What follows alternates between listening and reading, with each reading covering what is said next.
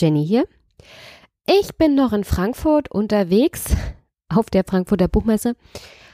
Ich kann nur sagen, die letzten Tage waren einfach super. Jede Menge interessante Bücher gesehen und angelesen und vor allem sehr interessante Gespräche mitbekommen. Also zum Beispiel das Streitgespräch zwischen Juan Moreno und dem Chefredakteur des Spiegels. Da gab es extra eine Bühne.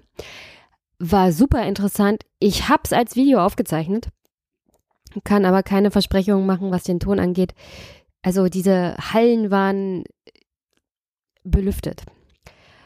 Und diese Lüftung ist zu hören als Hintergrundrauschen durchgängig. Und ich weiß noch nicht, was ich mit diesem Video mache. Ob das Audio tatsächlich ausreichend ist, um das zu veröffentlichen oder nicht. Auf alle Fälle war es super interessant. Juan Moreno hat ja dieses Buch nicht beim Spiegel veröffentlicht, sondern bei einem anderen Verlag. Und da gab es schon so die ein oder andere Spitze gegen den Spiegel, gegen den Spiegel-Chefredakteur, gegen das Haus.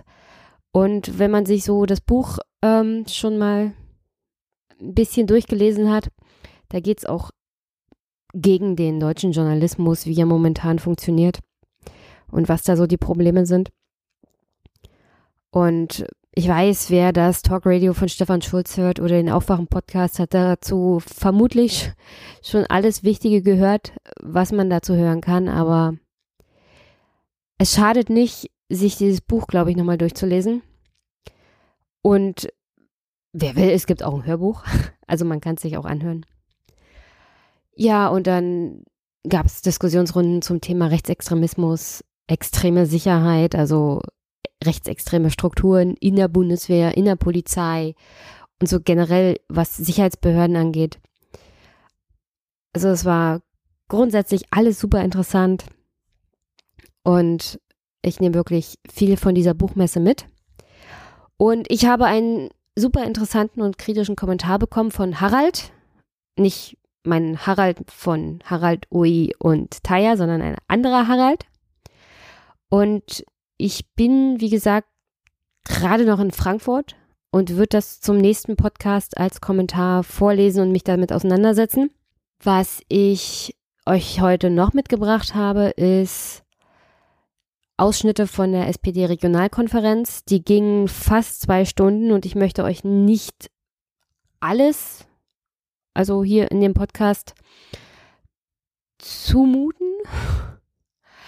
Äh, wer will, kann fragen, ob, also wenn, wenn ihr wirklich wollt, dass ich das alles komplett veröffentliche, kann ich das noch machen. Ich habe wirklich die ganze Diskussionsrunde aufgenommen. Aber ich habe jetzt hier für euch praktisch nur die Vorstellungsrunden rausgesucht der Kandidatinnen und Kandidaten, die jetzt noch im Rennen sind. Hilde Mattheis und Dirk Hirschels Vorstellung habe ich jetzt mal rausgelassen. Und dann die Verabschiedungsrunde der jeweiligen Kandidatinnen und Kandidaten. Dann, was für Gespräche ich auf dem Parteitag noch geführt habe, weil die ein oder andere Kandidatenrunde hat dann mit mir gesprochen.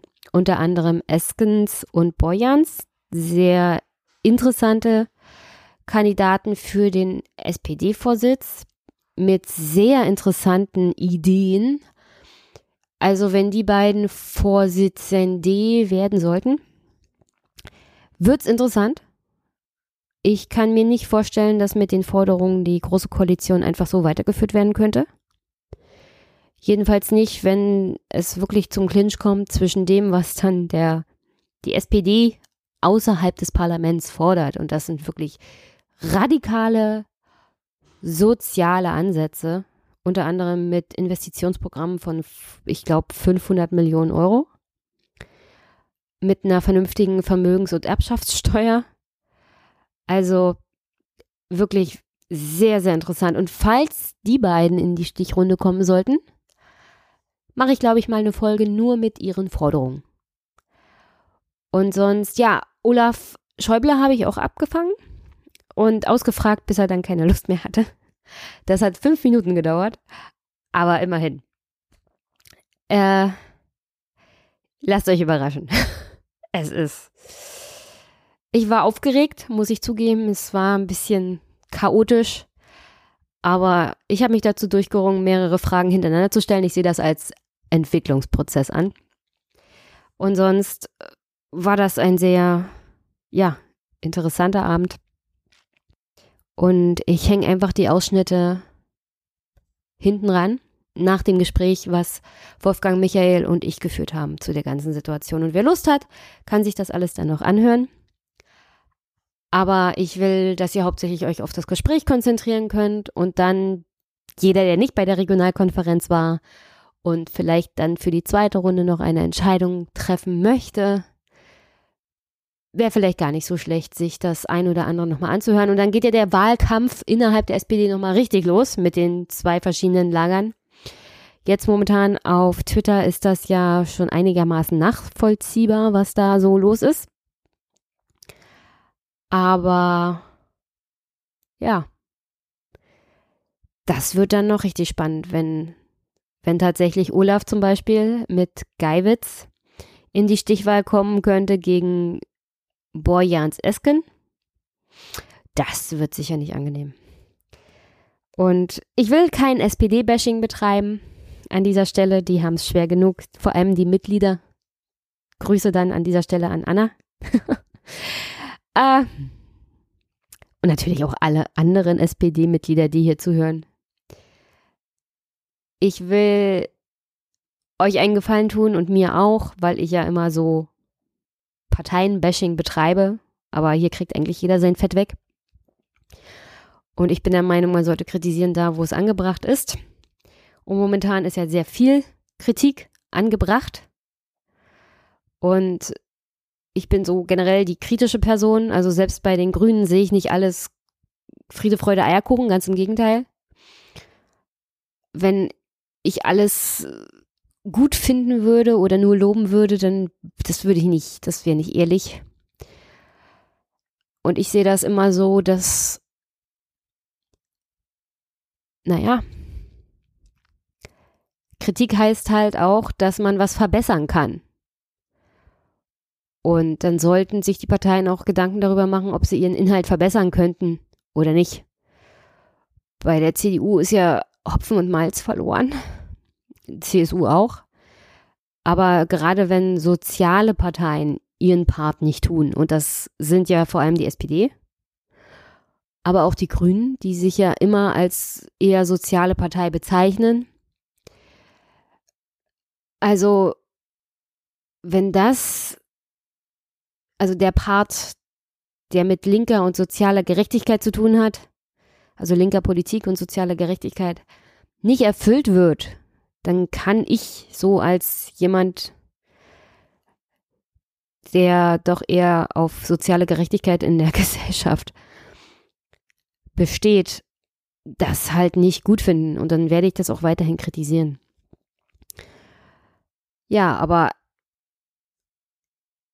ich möchte auch dann in der nächsten Folge oder vielleicht danach ähm, mal darauf eingehen, dass es nicht so leicht ist, in der aktuellen politischen, äh, politischen Debatte beziehungsweise in der politischen Öffentlichkeit tatsächlich soziale Politik zu betreiben. Das sieht man an dem Thema Grundrente und wie zum Beispiel die Initiative Neue Soziale Marktwirtschaft darauf reagiert, wie die CSU, äh, CDU, CSU das so framed und was es da für Konflikte gibt und wie asozial die eigentlich sind und was da für Lobbyarbeit betrieben wird gegen so den mini, mini, minimalsten Fortschritt. Und das ist jetzt nicht zwangsweise Kritik an der SPD, die Grundrente, die momentan halt auf dem Tisch liegt, ist das, was man noch irgendwie mit der CDU machen könnte. Und an den Gegenbewegungen von, naja, Initiative Neue Soziale Marktwirtschaft und Teilen der CDU sieht man schon ganz klar, wo die Reise hingeht. Und zwar äh, wollen wir nicht oder nicht ohne Bedürftigkeitsprüfung und dann nennt man das Gerechtigkeitsprüfung.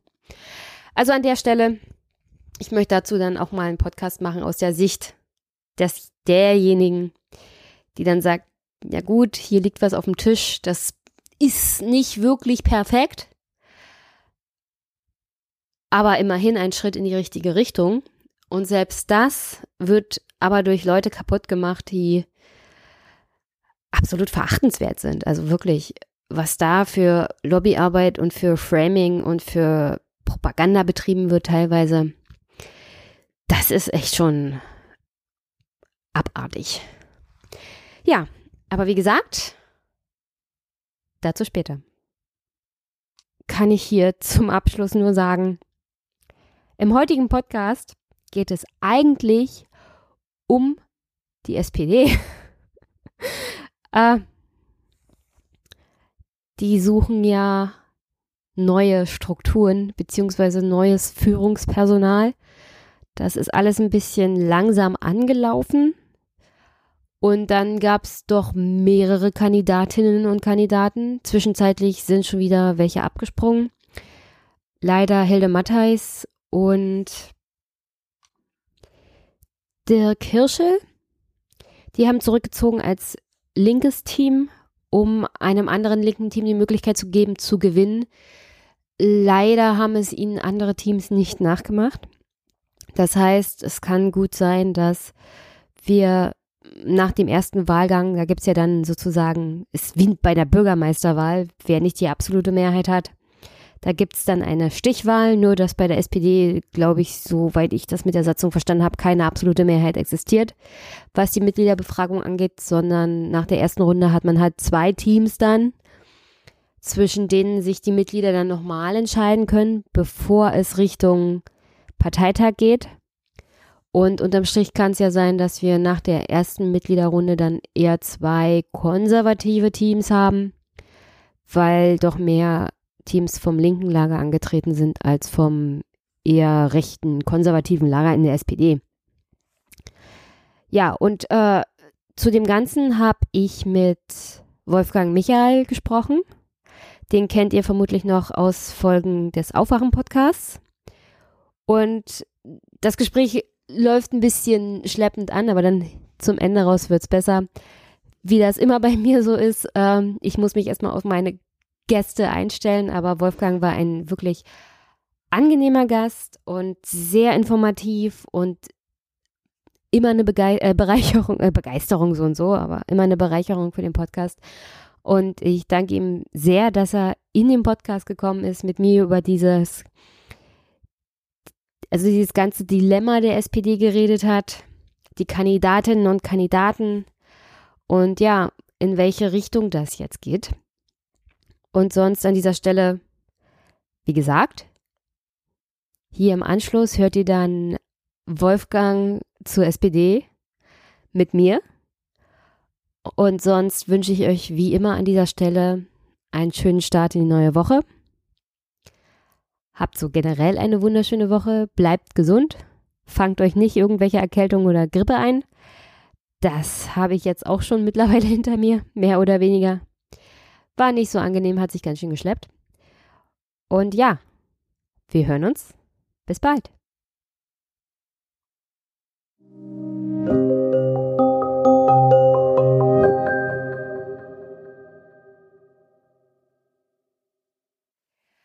Guten Abend. Ich habe heute einen Gast. Wolfgang. Hi. Hallo. Willst du dich noch kurz vorstellen? Du warst ja eine ganze Weile nicht mehr im Aufwachen-Podcast. Ja, also mein Name ist Wolfgang Michael. Ich ähm, bin Journalist, freier Journalist. Ähm, jetzt schon im Übergang zur Rente, denn ich bin 65.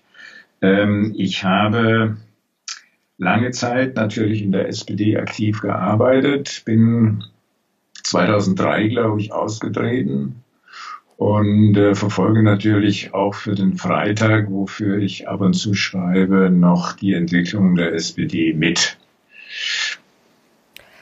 2003 war das deiner Meinung nach dann zu spät, weil die SPD will sich ja jetzt erneuern. Sollte man dann auch als älteres Semester nicht kräftig mitarbeiten wollen?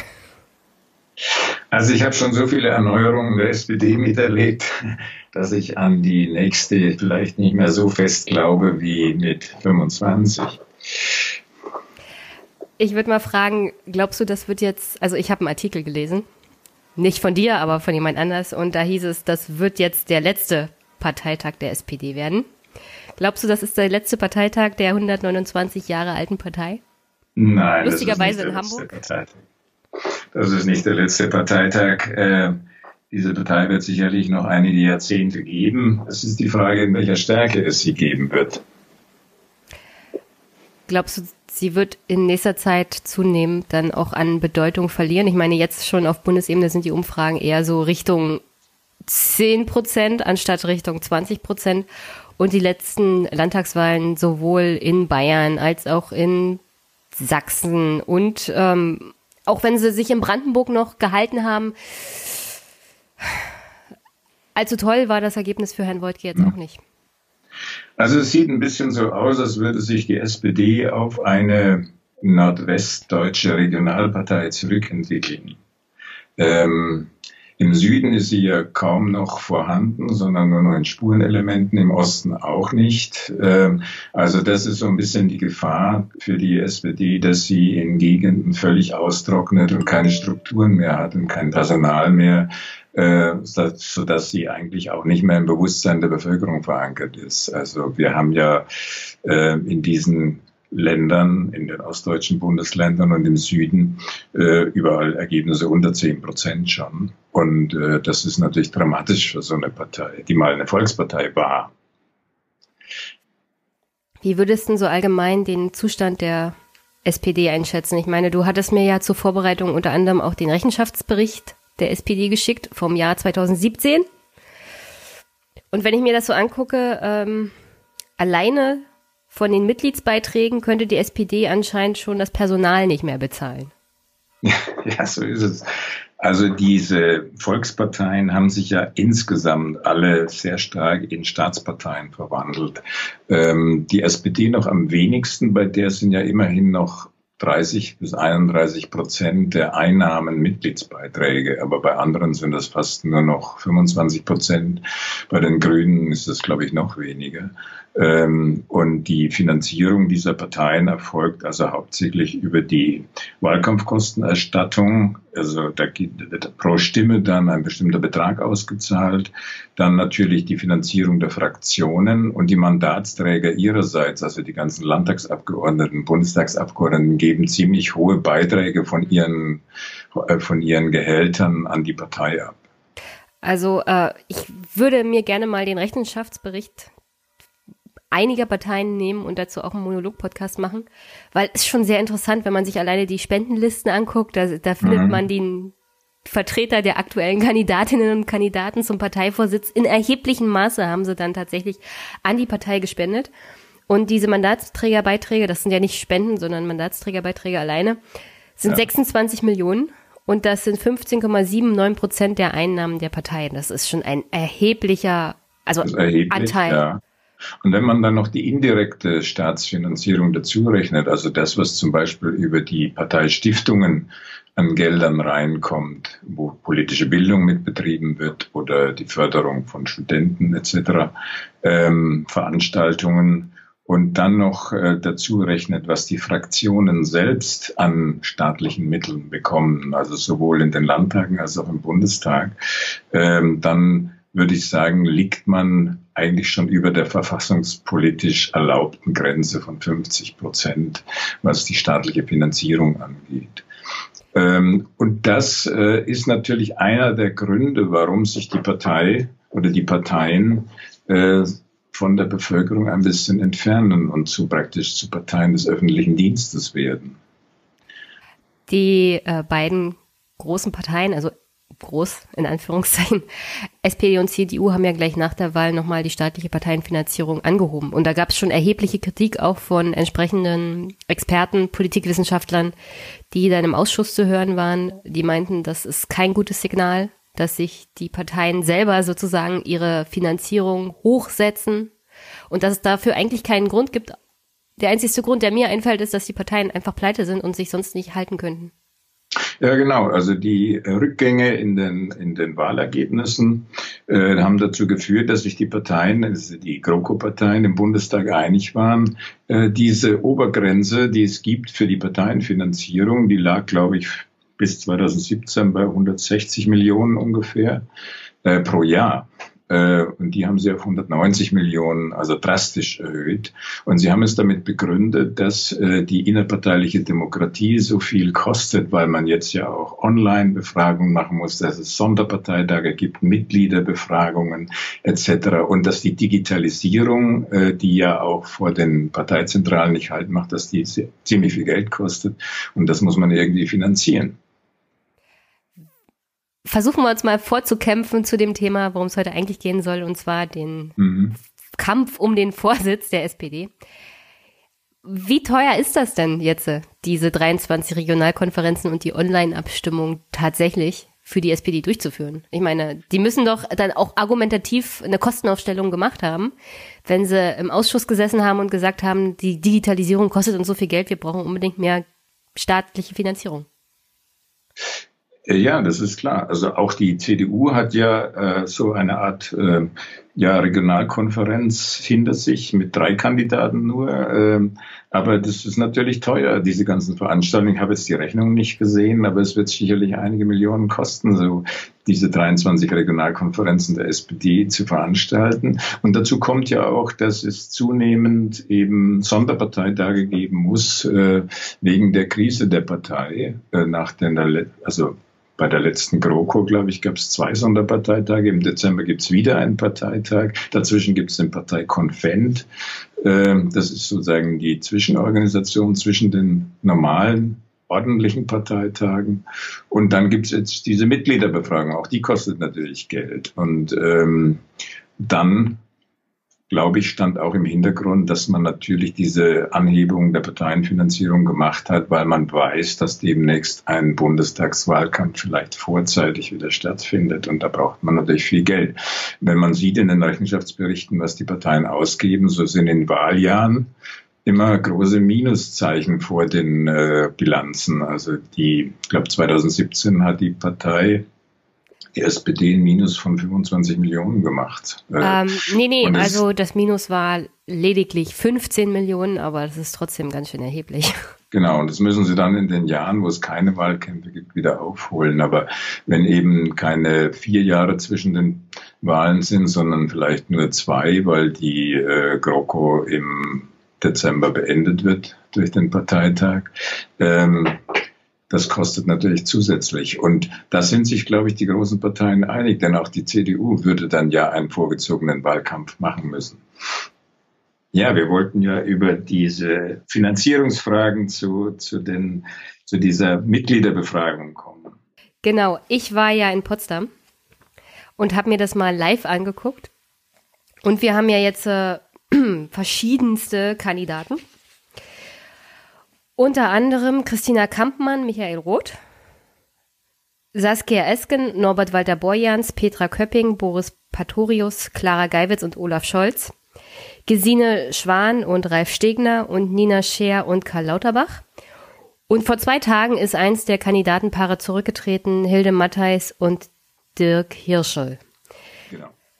Und meine Frage, ähm, Bringt das irgendwas, dass Hilde Matthijs und Dirk Kirschel zurückgetreten sind? Denn laut Umfragen hätten so und so nur ein Prozent der Mitglieder sie überhaupt gewählt. Ja, also einmal, was sind das für Umfragen?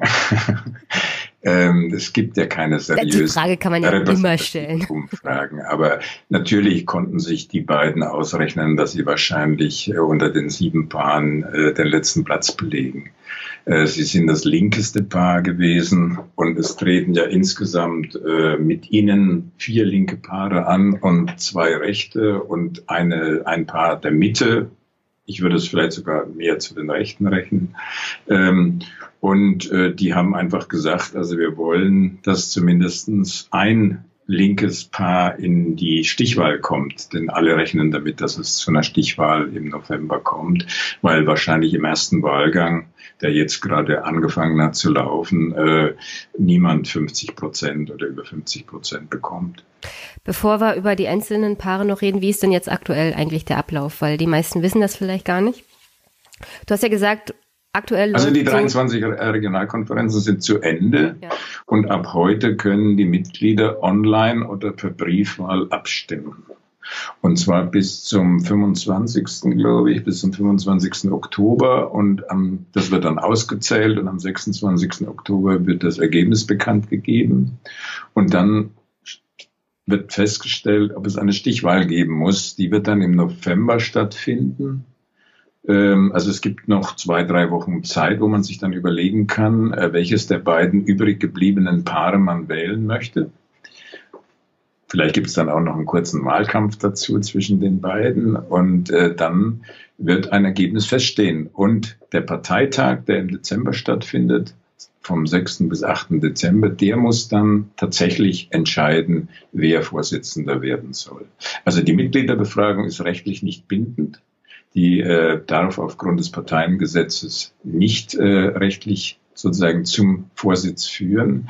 Die können sozusagen nur einen Vorschlag unterbreiten. Und der Parteivorstand hat gesagt, wir werden dem Parteitag das Paar zum Vorsitz vorschlagen, das von der Mitgliederbefragung die Mehrheit bekommen hat.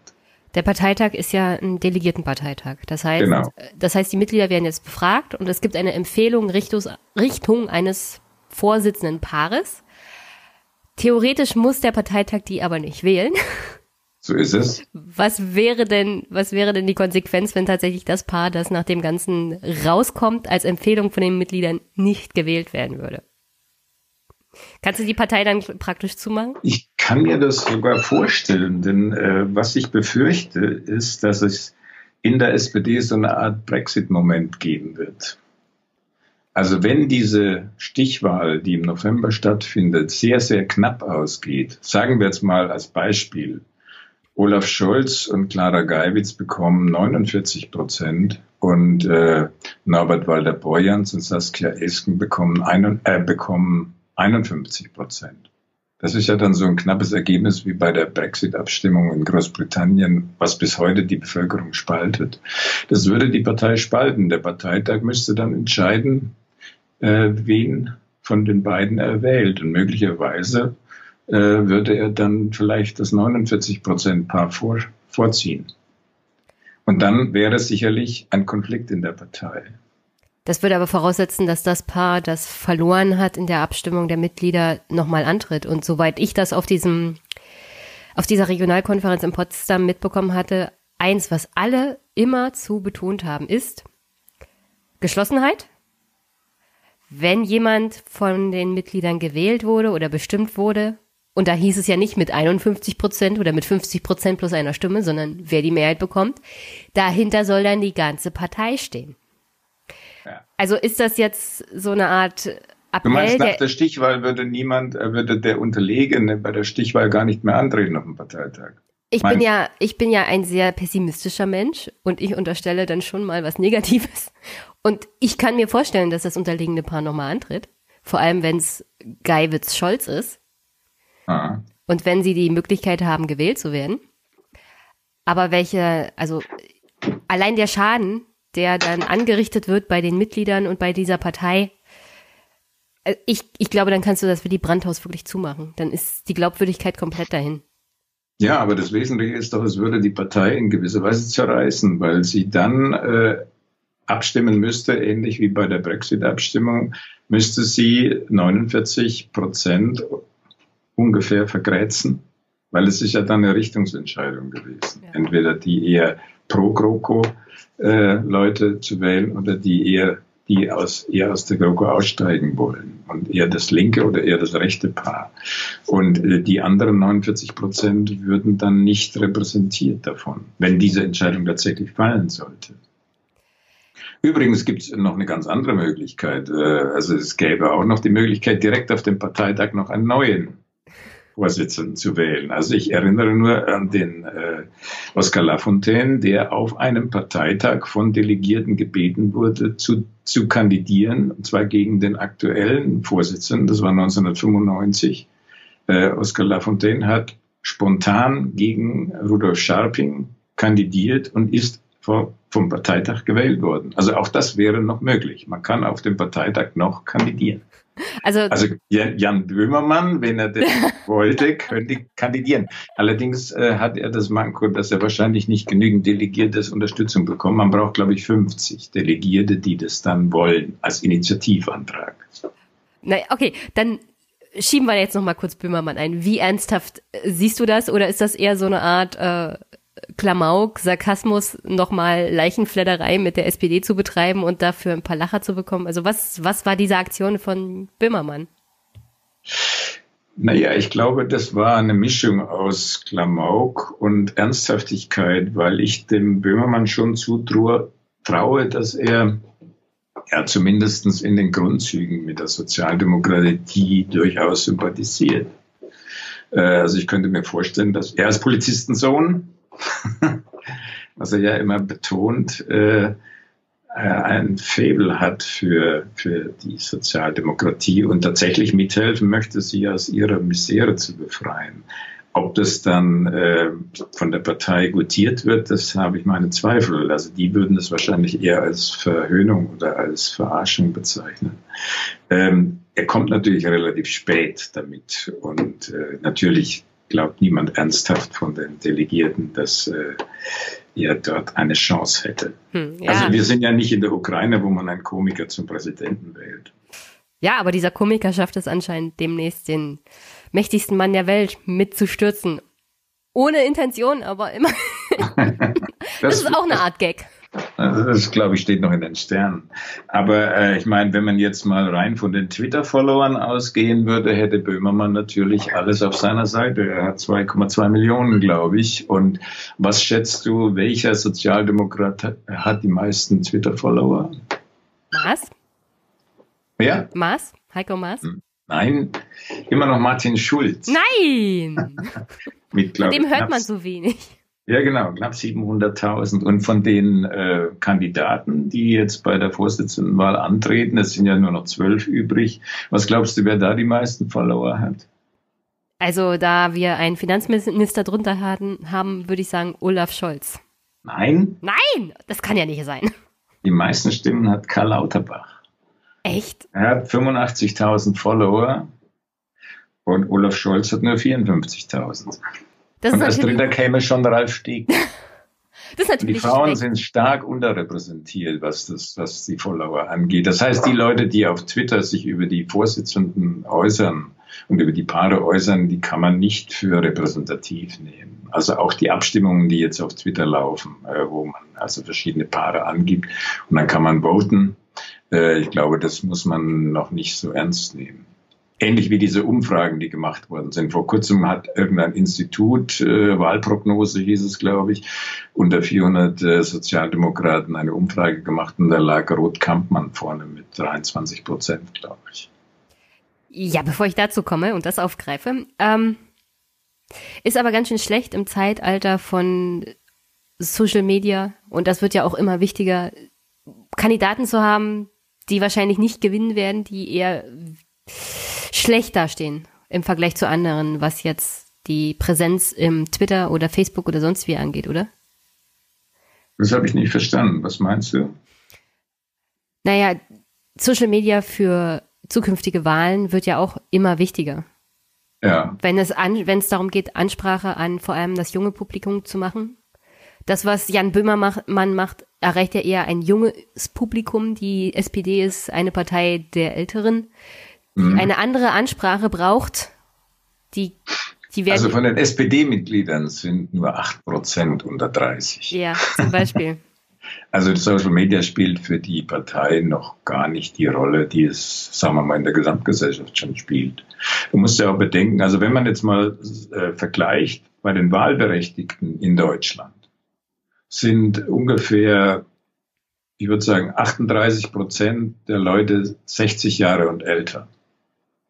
Aber bei den Parteimitgliedern sind es 54 Prozent. Das heißt, die sind wesentlich älter im Durchschnitt als die Gesellschaft.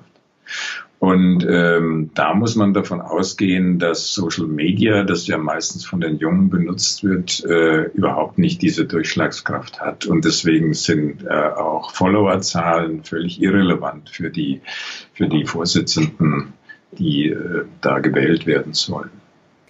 Nochmal zurück zu der Umfrage, weil auch wenn sie nicht besonders repräsentativ sein soll, Da ja. war ja das Duo Christina Kampmann und Michael Roth vorne.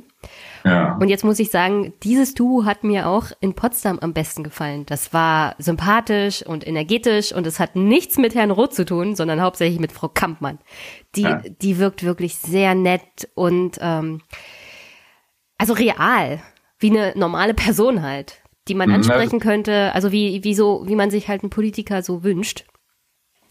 Das glaube ich dir gern, dass sie dir am besten gefallen haben. Es ist das jüngste Paar und sie haben einen professionellen Auftritt.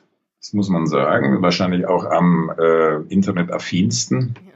Sie treten in äh, Partnerlook auf mit, mit Hoodies und sie haben kurze Botschaften, wenn man sich ihre Website anschaut. Äh, das ist sehr professionell gemacht. Sie überfordern die Leute auch nicht mit langen Texten, sondern arbeiten sehr präzise in kurzen Texten ihre Standpunkte heraus.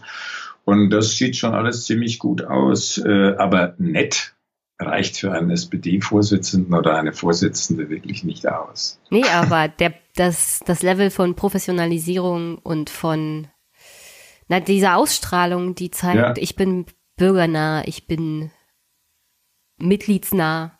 Also jemand, den man auch ansprechen kann, wo man das Gefühl hat, der hört einem auch zu und ist nicht irgendwie genervt, wenn man ihn nach drei Minuten noch eine Frage stellt.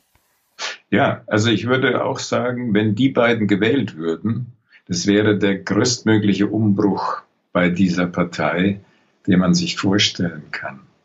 Äh, alle anderen sind sehr viel stärker, sagen wir mal, sozialdemokratisch kontaminiert in dem Sinne, dass man sie eher also als Sozialdemokraten erkennen kann. Während die beiden ähm, in ihrer fröhlichen, optimistischen Art äh, ja eigentlich auch in einem Fernsehprogramm ist, in das sozusagen Reality-Show auftreten könnten und da genauso gut äh, abschneiden würden. Also bei äh, Deutschland sucht den Superstar hätten die auch eine Chance. Das stimmt. Würde ich, würde ich sagen. Aber ich würde da definitiv darauf plädieren, dass Herr Roth sich halt die richtige Partnerin gesucht hat, weil Frau Kampmann schon die richtige Ausstrahlung hat. Also, genau, die beiden also sie ist es, zusammen. sie ist es. Hm?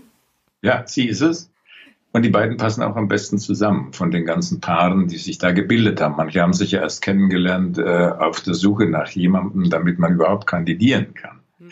Ähm, also das war schon ziemlich schwierig, dieser Prozess. Aber um das mal ähm, ins Politische zu wenden, glaubst du, dass dieser Prozess der Partei in ihrer Außendarstellung überhaupt nützt. Also es, mir kommt es ja so vor, dass es so ähnlich wie bei den US-Demokraten abläuft. Äh, ob ob diese Art von Auswahlprozess und diese Art von Veranstaltung mit dieser sehr rigide, äh, abgezirkelten Zeit, wo die Leute antworten können und dieses wird ja sehr ähm, festgelegt, so ähnlich wie bei TV-Moderatoren, wo man dann sagt, 30 Sekunden sind vorbei, die Antwort muss jetzt zu Ende gehen und, und dann müssen die Leute antworten. Da kann man natürlich überhaupt nichts entwickeln. Und für mich ist das äh, im Grunde genommen eine Ausweichveranstaltung, weil die Parteitage, die eigentlich für die politische Auseinandersetzung gedacht sind, nicht mehr so sind, dass man dort tatsächlich die,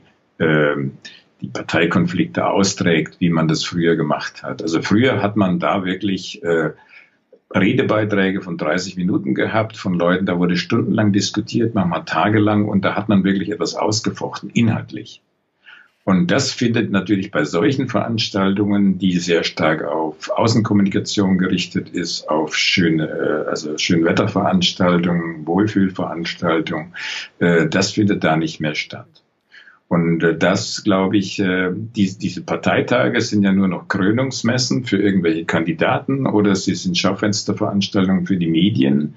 Und deswegen muss man dann auf solche äh, Geschichten ausweichen, äh, dass da Kandidaten quasi so ein äh, Wettbewerbsrennen durchlaufen müssen. Äh, und das, glaube ich, ist, trägt zur Entpolitisierung der SPD eher bei, als dass es zu einer Politisierung beiträgt.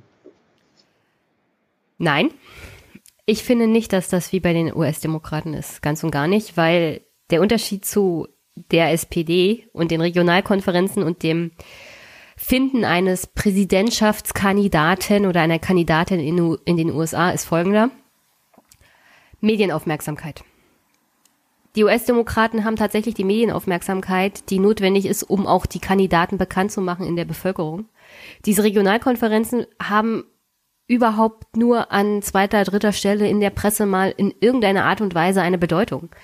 Inhaltlich gebe ich dir natürlich recht, was das Ausformulieren von Ideen angeht. Also man kriegt halt bloß die üblichen O-Töne, das hängt mit dem ganzen Format zusammen.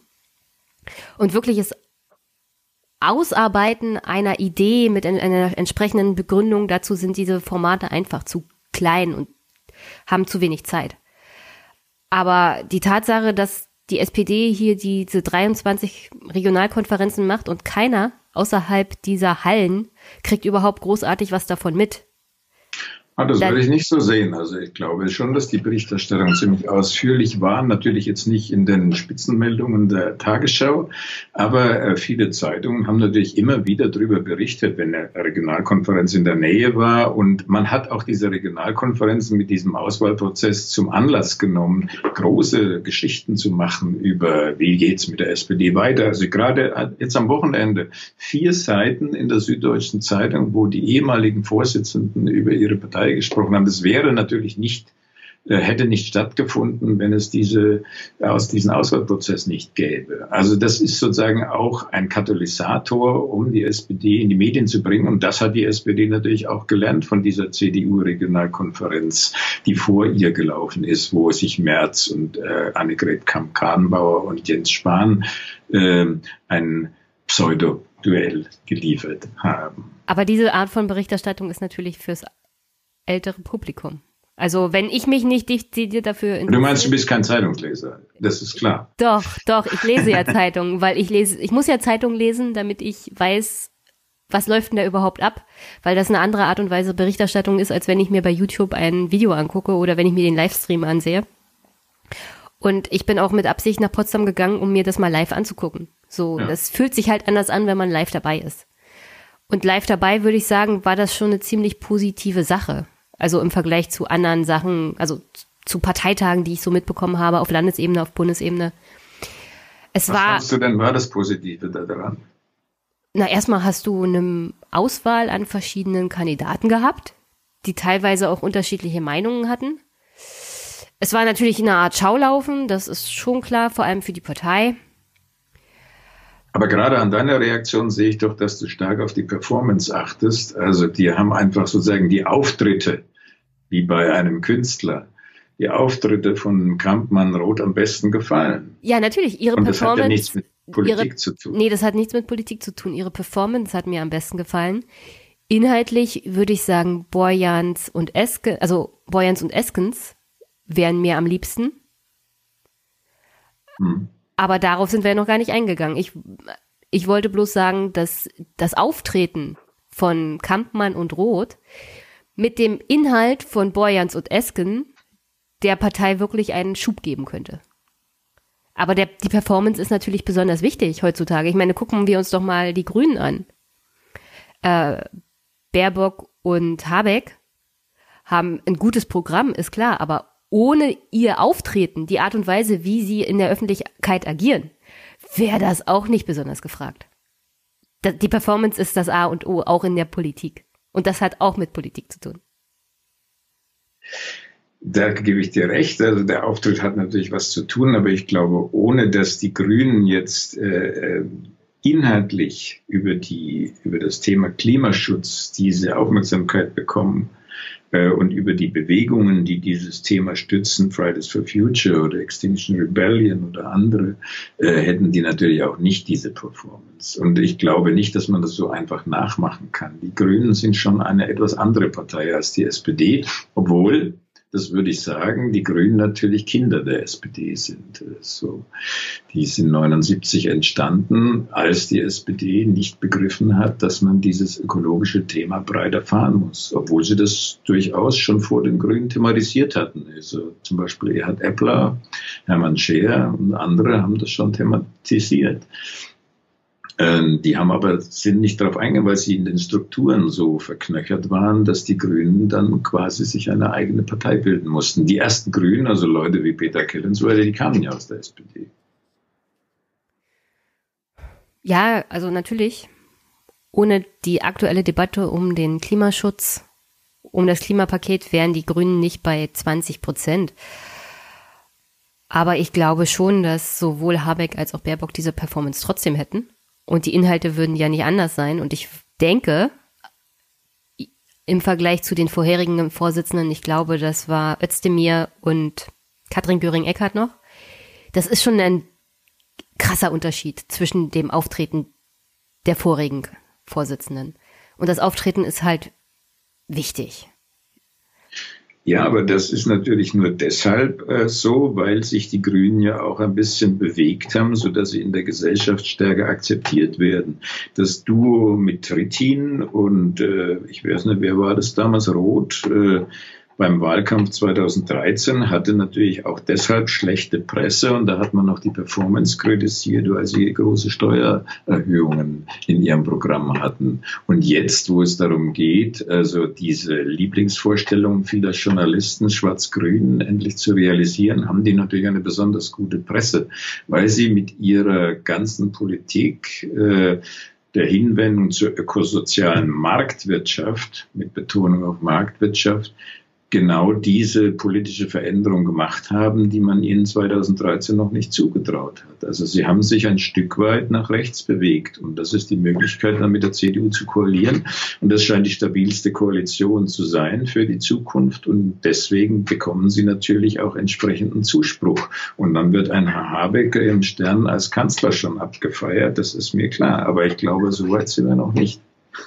Nee, und ich weiß nicht, also die Grünen sollen ja hier nicht so richtig Thema sein, aber ich sehe das alles ja. ein bisschen skeptisch, weil diese Klimapolitik. Also wir sind ja drauf gekommen, weil du sagst, Kampmann Roth, die sind einfach eine gute Performance gewesen. Ja, mir hat der Auftritt halt gefallen. Die, die, die hat den jungen Leuten vor allem gefallen, äh, wie die das machen und sie strahlen einfach Optimismus, Zukunftsoptimismus aus, während die anderen ja alles schon ältere Semester sind und äh, ja, und auch zum Teil, weil sie sich nicht kannten und weil sie sich vielleicht nicht gut genug kennengelernt haben vor dem äh, vor dem Wettbewerb, dass sie nicht so ganz gut harmonieren miteinander. Ja, meine und Frage. Wenn man schon auf Paare äh, aus ist, dann sieht man natürlich, also als Zuschauer gerade auch die Harmonie, die Harmonie zwischen den Leuten. Und bei Pistorius äh, und äh, wie heißt sie, Köpping, Köpping, da merkt man das nicht so richtig. Da merkt man, dass sie also sich ein paar Mal vielleicht getroffen haben, aber so richtig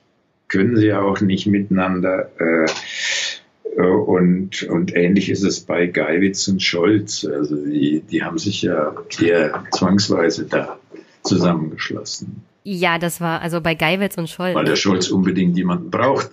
Und kein anderer wollte. Und keine andere wollte. Ja, es haben halt viele Frauen in der SPD auch abgesagt. Also man hat ja große Hoffnungen auf Schwesig gesetzt äh, und auch andere, Malu Dreyer und, und äh, Simone Lange, die ist ja angetreten, aber dann wieder ausgestiegen. Also es gab ja eine ganze Reihe von Frauen, die man gerne dabei gehabt hätte, aber die wollten dann nicht.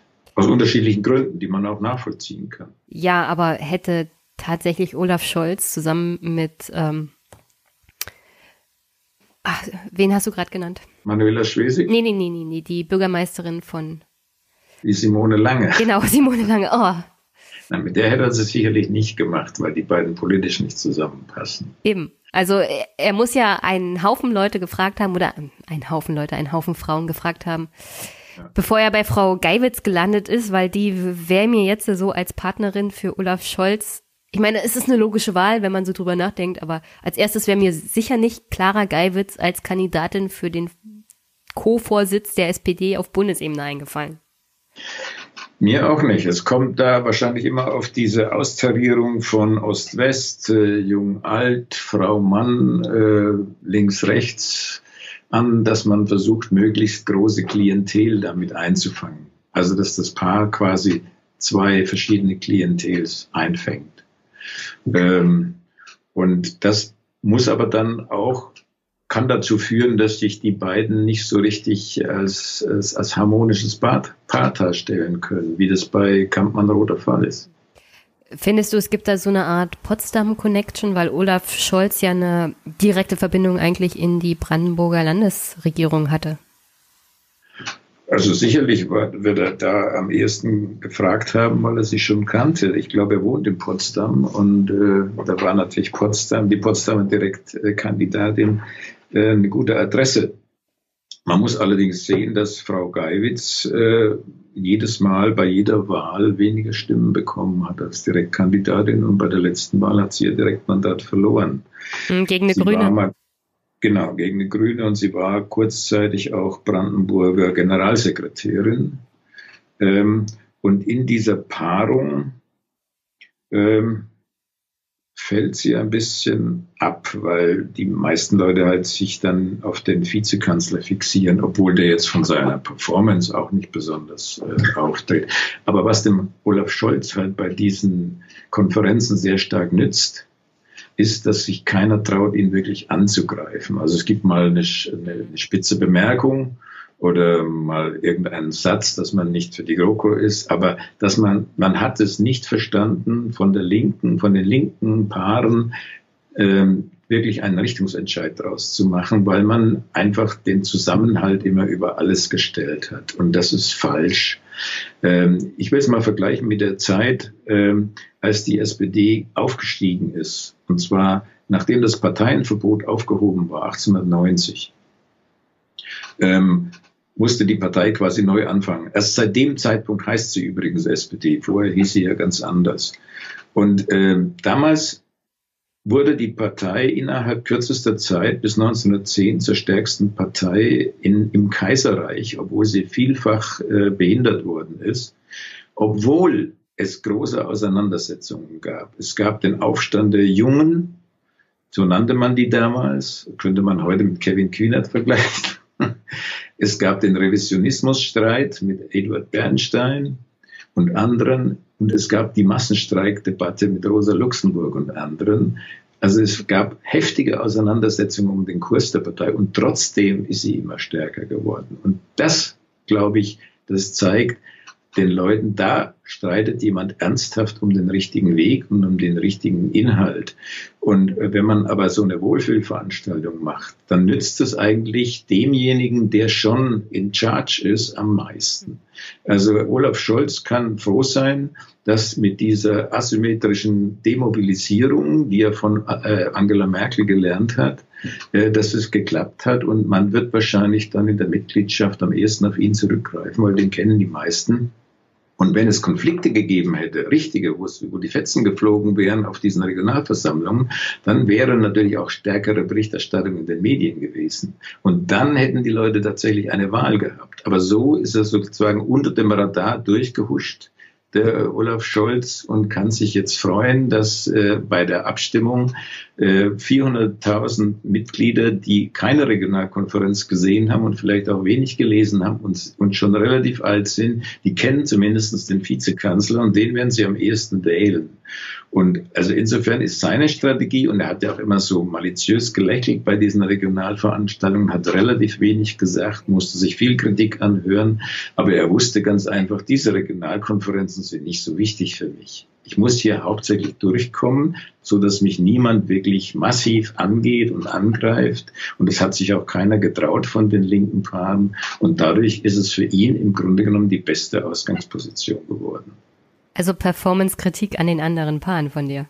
Richtig. Und zwar auch an, an, an Kampmann Roth. Also die haben zwar ja. nach außen eine nette Wirkung gehabt, aber sie haben natürlich auch keinerlei Richtungsentscheidung äh, provoziert. Naja, wo stehen die überhaupt? Im Gegenteil, die waren diejenigen, die am wenigsten fassbar waren, inhaltlich, finde ich. Ja, das war ja meine Frage. Wo stehen die inhaltlich überhaupt? Stehen die links oder eher rechts oder eher mittig? Oder? Ja, wie ich ganz am Anfang gesagt habe, ich würde die am ehesten zu, zu einer Mittepaarung rechnen. Also sie sind ja beide regierungserfahren. Äh, die Kampmann war Familienministerin, wenn auch jetzt nicht so wahnsinnig lange. Und der andere, der Michael Roth, ist Staatsminister im Auswärtigen Amt, äh, ist sozusagen in Regierungsfunktion noch und äh, würde natürlich mit der GroKo diese Funktion auch verlieren. Ähm, und die haben sich nicht so dezidiert geäußert wie etwa Lauterbach und, und, und Scheer. Hat das Olaf Scholz vielleicht einkalkuliert, als er gesagt hat, ich trete jetzt doch an, weil dieses, diese Art von Regionalkonferenzen kommt mir entgegen. Die Abstimmung bei der älteren Mitgliedschaft läuft über Brief. Die kennen so und so nicht die anderen Kandidaten. Wenn mein Name da auf der Liste steht, dann werde ich gewählt. Ich glaube, dass seine Berater so gerechnet haben, ja. Also die einzige äh, Unwägbarkeit war, wie diese Regionalkonferenzen tatsächlich dann ablaufen. Und so wie sie äh, eingetütet wurden, also dieses äh, formale Schema äh, und auch, was man sich vorher quasi in die Hand versprochen hat, wir tun uns nicht weh, äh, und wir wollen, dass die Partei zusammenbleibt und wir wollen ein großes Fest für die Partei feiern. Das ist ihm natürlich wahnsinnig gut entgegengekommen. Also das, das war einfach das, was notwendig war. Das war die einzige Unwägbarkeit, mit der er vorher nicht rechnen konnte, aber was man eigentlich schon durch das Prozedere, wie diese, Abste wie diese Veranstaltungen abliefen, ähm, ja schon festgelegt hat. Also schon die Form hat festgelegt, dass es da nicht zu großen Konflikten kommt. Hat die SPD denn in ihrem Bemühen, regierungsfähig zu sein oder den Anschein zu erwecken, dass man auch von eher Mitte-Persönlichkeiten gewählt werden kann, also ich würde es Bürgerlichen nennen, hat sie verlernt zu streiten? Weil es wird ja immer gesagt, äh, die Bürger wollen nicht, dass wir streiten, die wollen, dass wir handeln. Und Streit ist was Schlechtes. Ja, so wird es immer dargestellt, aber ich habe ja gerade diesen Vergleich gezogen zu der Zeit um 1890 bis 1910, äh, wo man zum Teil auf den Parteitagen heftig gestritten hat. Natürlich gab es damals die Medien nicht in diesem Ausmaß. Es gab Parteizeitungen, aber sonst eben weniger. Aber da wurde natürlich auch zum Teil in bürgerlichen Kreisen darüber berichtet. Nur war damals die Partei natürlich so außerhalb der Gesellschaft, der bürgerlichen Gesellschaft gestanden, dass man das äh, natürlich nur mit Abscheu zur Kenntnis genommen hat. Äh, aber der Streit hat innerhalb der Leute, die die SPD gewählt haben, äh, überhaupt keine negativen Auswirkungen gehabt. Im Gegenteil, sie wurde dadurch natürlich noch interessanter. Und äh, insofern kann man tatsächlich sagen, also sie hat verlernt zu streiten. Also es wird nicht mehr gekämpft. Und ein Sinnbild davon war auch der Rückzieher von Kevin Kühnert, dass er nicht angetreten ist. Äh, der hätte da streiten können. Aber er wollte nicht. Er wollte dezidiert nicht mit Olaf Scholz streiten. Und das zeigte schon, dass diese ganzen Regionalkonferenzen äh, wenig Einfluss auf die Wahl des nächsten Vorsitzenden haben werden.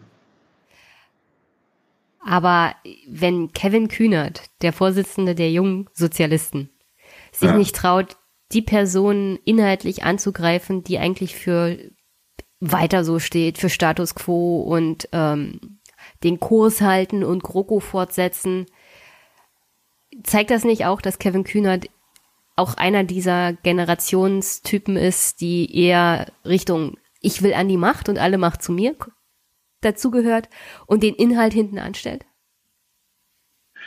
Also er muss beides miteinander verbinden und so wie es bis jetzt aussieht, tut er das ja auch. Also es war natürlich eine, eine kluge Entscheidung. Er ist ja erst 30, mein Gott. Äh, und in der Partei, in der, wie ich vorhin schon gesagt habe, 54 Prozent 60 Jahre und älter sind, hätte ein solcher Jungspund natürlich niemals die Autorität entwickeln können, als Parteivorsitzender da die Richtung vorzugeben. Das wäre nicht möglich gewesen. Ähm, aber er hat sich ja dann für äh, Borjans und Esken ausgesprochen. Insofern hat er eine Wahlempfehlung gegeben. Äh, ich wollte nur sagen, also das war sozusagen persönlich für ihn schon eine richtige Entscheidung, die er da getroffen hat. Nur es zeigte eben auch, dass der Konflikt, der eigentlich gesucht worden ist, schon seit äh, dem Parteitag 2017, als es um den Einstieg bei der GroKo ging und als es um die GroKo Ja- oder Nein-Entscheidung ging. Die ist ja nur jetzt wieder um zwei Jahre vertagt worden. Es zeigt nur, dass man diesen Konflikt nicht wirklich ausfechten will mit allen Konsequenzen, so dass es tatsächlich zum ähm, ja, zum Zerfall dieser Regierung käme. Also diese Verantwortung will offensichtlich niemand so richtig auf sich laden und deswegen ähm, wirken diese Veranstaltungen halt auch immer so ein bisschen, äh, als wäre das nur eine Parteiveranstaltung, wo es darum geht, neue Mitglieder zu werben und so zu tun, als wäre man eine lebendige Partei. Also nehmen wir mal an, dass zum Beispiel das Duo Boyans Esken und das Duo Geiwitz und Scholz in die Stichwahl kommen. Genau, davon gehe ich aus. Würde das inhaltlich mal dann Fahrt aufnehmen, weil Esken Brojans ja eher dafür stehen, also die GroKo mit uns nicht. Oder stehen die doch auch eher mit Fortsetzung der GroKo über den Dezember hinaus? Also die haben sich nicht klar geäußert. Also sie sagen, sie würden das an Inhalte binden, aber die Inhalte, die sie bisher genannt haben, das, was sie eigentlich wollen, Sie haben ja so ein kleines Programm aufgestellt. Also zum Beispiel wollen Sie ein Investitionsprogramm von 500 Milliarden. Und das würde die schwarze Null natürlich hinwegfegen. Äh, äh, das wird natürlich nicht zur GroKo passen. Äh, insofern ist es schon ein verklausuliertes Nein zur GroKo. Aber sie, sie, sie wollen es nicht dezidiert so ausdrücken. Das ist ja auch kein, äh, kein politischer Inhalt, wenn man einfach Nein zur GroKo sagt. Man muss schon wissen, warum. Aber so wie Lauterbach, Scheer, die einfach sagen, wir wollen da raus aus dieser GroKo, weil sie nichts das gebracht hat, was wir uns ursprünglich davon versprochen haben. Und wir sind ja auch nur gezwungen worden, da reinzugehen. Ähm, also die werden sich dann natürlich deutlicher äußern müssen. Also die Boyans Esken werden sich dann ganz klar positionieren müssen gegenüber ähm, Scholz und Geiwitz. Und das wird dann sozusagen nochmal ein kleiner nachgeholter Wahlkampf, ein innerparteilicher werden, weil dann geht's wirklich um die Wurst. Und die Befürchtung, die ich eben habe, ist, dass es ziemlich knapp ausgeht zwischen diesen beiden Paaren. Und dann ist die Frage, wohin gehen die, die bei der ersten Wahl zum Beispiel Roth-Kampmann gewählt haben, die man auch nicht so ganz genau einschätzen kann, ob sie für oder gegen die Krokus sind. Also ich würde mal sagen, Lauterbach-Scheer, die gehen zu Borjans-Geiwitz, die Wähler. Und äh, welches Paar ist noch übrig? Äh, Pistorius-Köpping, die gehen zu Scholz. Und äh, dann ist die Frage, wohin gehen äh, Stegner-Schwan? Die haben wir noch gar nicht erwähnt. Nee, aber die sind auch weit abgeschlagen. So, ja, selbst wenn wir die Umfrage nicht zur, zur Grundlage nehmen, denke ich mal, ist das eher unwahrscheinlich. Zumindest kennen die, würde ich sagen, nach Scholz noch die meisten in der SPD, weil sie halt schon lange dabei sind. Ja. Und ich meine, Gesine Schwan hat als Bundespräsidentin zweimal kandidiert. Sie ist Vorsitzende der Grundwertekommission. Und Ralf Stegner ist seit langer, langer Zeit stellvertretender Parteivorsitzender und war in Schleswig-Holstein mal wichtig.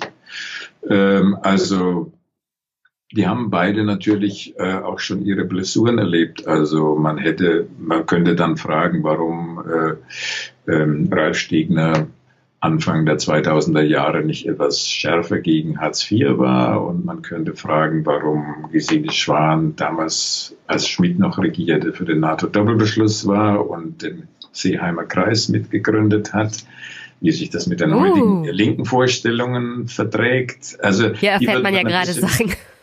Bitte? Hier erfährt man ja gerade Sachen die würde dann wahrscheinlich äh, stärker in die Kritik geraten. Und natürlich auch, weil sie schon 76 ist, das ist der Bernie Sanders-Effekt dann vielleicht oder der Joe Biden-Effekt, würde ich eher sagen. Ja, Sanders trifft nicht so zu. Ja, aber, ähm, aber da hat man halt ein Argument, dass die nicht angegriffen werden, weil das Alter ja. und die also Tatsache, die Frage, dass sie eher nicht gewählt Ja, genau. Aber die Frage ist doch, wo würden die Wähler, die Gesine Schwan und Ralf Stegner gewählt haben, hingehen? Und wo würden die Wähler hingehen, die Michael Roth und Christina Kampmann gewählt haben? Das wird das Entscheidende sein. Die müssen sich ja dann entscheiden zwischen Scholz, Geiwitz oder Esken Borjans. Und deswegen glaube ich, dass es ziemlich knapp ausgehen wird. Also wenn es gut geht, 55 zu 45, wenn es schlecht geht, 49 zu 51. Äh, und das wird die Partei nicht befreien von ihren Problemen, nee. weil diese Konflikt dann natürlich ähm, weiterschwelt. Also ich schätze mal, das unterlegene Paar wird dann großzügig sagen, wir unterstützen natürlich diejenigen, die 51 Prozent bekommen haben und reihen uns ein in die Partei. Und aber also dann muss der Parteitag das noch bestätigen. Das ist aber dann eine ziemliche Quälerei. Und ich glaube, da zeigt sich doch, dass dieser Konflikt in der Partei oder dieser Niedergang der SPD, der ist eben nicht von gestern, sondern der ist schon lange, lange am Laufen. Ich würde sagen, seit den 80er Jahren schon. Und ich glaube, da musste man natürlich erstmal drüber reden, wie das überhaupt zu diesem Problem gekommen ist, dass man sich heute so quälen muss, um überhaupt einen Vorsitzenden wählen zu können. Das ist ja eigentlich peinlich. Äh, jetzt, äh, ich habe vorhin das erwähnt, in der Süddeutschen Zeitung war am Wochenende eine vierseitige Beilage, wo die ehemaligen Vorsitzenden der SPD so ihre Erfahrungen berichtet haben, wie das war als Vorsitzender. Und das ist eigentlich schrecklich, wenn man das liest. Also das ist ja bitter, wie diese Kämpfe damals waren. Und da gibt's nichts an Fröhlichkeit und Zukunftshoffnung, sondern die haben alle eigentlich nur schlimme Sachen erlebt. Also da sagt man dann, oh Gott, will jemand Parteivorsitzender werden, wenn das so schlimm ist? Ja, es gab ja auch einen Grund, warum die Kandidatenfindung am Anfang doch eher schleppend von sich. Ja, genau. Also ich kann mich erinnern, dass es wirklich langsam voranging bei, beim Thema, wer will denn überhaupt Vorsitzender werden. Genau, das ist schon, das war also, äh, eigentlich eine Zumutung für die Parteimitglieder. Äh, und es begann bei Willy Brandt. Und da müssen wir jetzt mal zurückgehen zu Willy Brandt. Der war wie lange Parteivorsitzender? Ich glaube, 23 Jahre war der Parteivorsitzende. Und dann war er schon ziemlich alt und 1987 ist er dann zurückgetreten, weil er seine Pressesprecherin äh, Mathiopoulos damals nicht durchbekommen konnte. Ähm, und viele innerhalb der Partei gesagt haben, Brandt muss weg, wie, wie Hans Apel damals. Ähm, und dann war eigentlich der, der Kronprinz, der schon zur Verfügung stand, das war Oskar Lafontaine, aber der wollte nicht. Der wollte nicht. Und äh, das war wahrscheinlich schon der erste Fehler in dieser Nachfolgefrage. Sonst hätte dieser Generationswechsel tatsächlich stattgefunden. Und dann musste Hans-Jochen Vogel ran. Und dann kam es zu einer ganzen Kaskade von Parteivorsitzenden. Ich weiß nicht wie viele, aber bestimmt ein Dutzend, bis dann äh, Andrea Nahles als erste Frau erreicht war. Und äh, dann gab es drei kommissarische Vorsitzende, davon ist jetzt noch einer übrig, eine übrig. Und äh, jetzt sollen es wieder zwei werden. Also es ist dann ein quälender Prozess und äh, also man konnte schon in den 80er Jahren sehen, dass, äh, dass anhand der empirischen Daten die Partei eine Reform hätte machen müssen. Also sie hat damals schon in den 80er Jahren dramatische Verluste in den Großstädten gehabt, bei Frauen und bei den Jungen. Das konnte man schon sehen. Und da hätte man schon die Reformen einleiten müssen. Und dann entstand diese grüne Partei und wurde größer. Und auch da hat man sich nicht getraut zu reagieren oder diese Themen stärker in die Partei zu holen. Ähm, dann kam es äh, zu dieser, würde ich sagen, Verlotterung der Parteitage, dass sie nur noch Schaufensterveranstaltungen waren, dass man sich dort nicht mehr wirklich auseinandergesetzt hat. Und äh, die Grundsatzprogramme, die man beschlossen hat, die waren, die letzten beiden waren so unglücklich terminiert, dass man sie gleich nach der Verabschiedung wieder vergessen hat. Das war das berühmte Berliner Programm, ein gutes Programm, ein linkes, ökologisches Programm im Jahr 1989 und dann kam die Wende dazwischen und es war Makulatur, was man da beschlossen hat. Dann waren ganz andere Themen äh, virulent. Und äh, dann hat man relativ schnell, vor allem durch die Schröderschen Reformen, hat man sich gezwungen gefühlt, äh, ein neues Programm zu machen. Das war das eher rechte Hamburger Programm 2007. Und dieses Programm äh, war unmittelbar vor der Finanzkrise beschlossen und dann schon wieder Makulatur, weil dann die ganzen Ereignisse wieder hinweggingen über diese Geschichte. Und das heißt, diese zwei Parteiprogramme sind sehr unglücklich entschieden, so dass man sich eigentlich jetzt wieder überlegt hat, ein neues Parteiprogramm zu schreiben. Und der Prozess ist, glaube ich, schon eingeleitet. Und ich glaube, bis 2024 will man ein neues Programm schreiben. Eigentlich müsste man ja erst das Programm schreiben, dann müsste man parallel dazu die organisatorischen Erneuerungen machen, also das, was die Parteistrukturen äh, bisher verhindern, modernisieren. Und dann müsste man erst das dazu passende Personal wählen. Und jetzt macht man es halt umgekehrt. Das zeigt natürlich auch, dass dieser Prozess sehr krisenhaft ist. Ja, aber müssen nicht aus, also ich stelle mir das so vor. Aus der Findung des Grundsatzprogramms und der Diskussion im Rahmen der Formulierung dieses Grundsatzprogramms geht das entsprechende Personal heraus, das auch mhm. glaubhaft für dieses Grundsatzprogramm steht, dass man auf die Bühne stellen kann oder dass man in Kontakt mit Bürgerinnen und Bürgern schicken kann, die auch ja vertrauenswürdig und glaubhaft versichern können, wir stehen für das, was in diesem Programm steht. Und nicht jemanden wie Olaf Scholz, der seit 17 Jahren in verschiedensten Positionen in dieser Partei was zu sagen hat und in diesen 17 Jahren logischerweise inhaltlich von einer Ecke des Spektrums in die andere gesprungen ist, der egal wie das Programm dann aussieht, das auf keinen Fall vertrauenswürdig nach außen kommunizieren kann. Ja, dann gebe ich dir recht. Es war damals in den 80er Jahren auch so, dass Oskar Lafontaine wurde beauftragt, dieses Programm in Grundzügen auszuarbeiten in den 80er Jahren und er hat Epler hat geholfen als ökologischer Part. Und dann kam es zu diesem 89er Programm, wo dann die Wende dazwischen kam. Und dann kam ja der der Wendewahlkampf, der äh, mit Lafontaine als Kanzlerkandidat, er hat diese Wahl krachend verloren, weil er damals recht hatte mit dem, was äh, sich im Osten entwickeln wird, wenn man einfach so eine europäische, eine, eine, eine Währungsunion macht und äh, den Beitritt einfach so macht, ohne vorher die nötigen politischen Weichenstellungen zu machen. Also er wollte ja eine Konföderation und das hat aber, die Geschichte hat ihn überholt. Also er, es kam, und in dem Partei, und in diesem Wahlkampf wurde er dann auch noch durch ein Attentat schwer verletzt. 1990 hat ihm ja eine äh, geistig verwirrte Frau in den Hals gestochen. Er wäre beinahe gestorben. Und äh, das hat dazu geführt, dass er dann bei der nächsten Frage, ob er Kanzlerkandidat oder ob er Parteivorsitzender werden will, Nachfolger von Hans-Jochen Vogel, dass er da wieder abgelehnt hat. Und äh, dann wurde es, glaube ich, wer war dann danach? Engholm. Und äh, so ist diese Frage durch unglückliche Umstände oder durch die Zeitgeschichte, äh, hat die Partei diese Wende oder diese personalpolitische und politische Erneuerung nicht geschafft. Und ähm, in den 90er Jahren waren dann andere Themen wichtig und äh, die Partei hat sich einfach nicht mehr gefangen da. Und es ist ja bekannt, 1999 ist dann Lafontaine als Vorsitzender zurückgetreten wegen der Schröderschen Politik. Und dieses Trauma hat die SPD nie bearbeitet und nie überwunden, denn es war völlig undenkbar, dass ein Vorsitzender der SPD von der Fahne geht und einfach weggeht, nicht wiederkommt und später dann auch noch austritt und eine andere, eine Konkurrenzpartei gründet, nämlich die Linke zusammen, also die WASK und die PDS haben dann die Linke gegründet.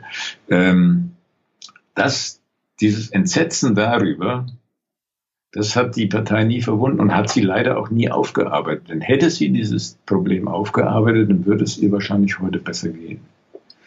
Ja, also dass sich die SPD immer nicht getraut hat, würde ich mal sagen, mit den Linken zusammenzuarbeiten, eine Koalition zu machen, das stand ihrer eigenen Reform wahrscheinlich auch extremst im Weg. Aber was habe ich gelernt? Ich habe gelernt, dass die SPD seit den 80er Jahren ein mieses Timing hat. Genauso wie ihre fast Vorsitzenden.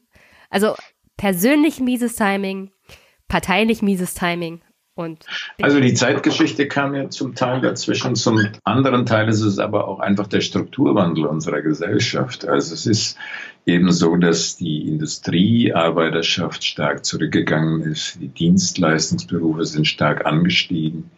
Ähm, und diesen ganzen Wandel, den hat die SPD nur mühsam nachvollzogen, auch in ihrer Mitgliedschaft. Äh, ich meine, es ist heute noch so, dass ähm, in der SPD sind, glaube ich, nur ein Drittel der Mitglieder Frauen.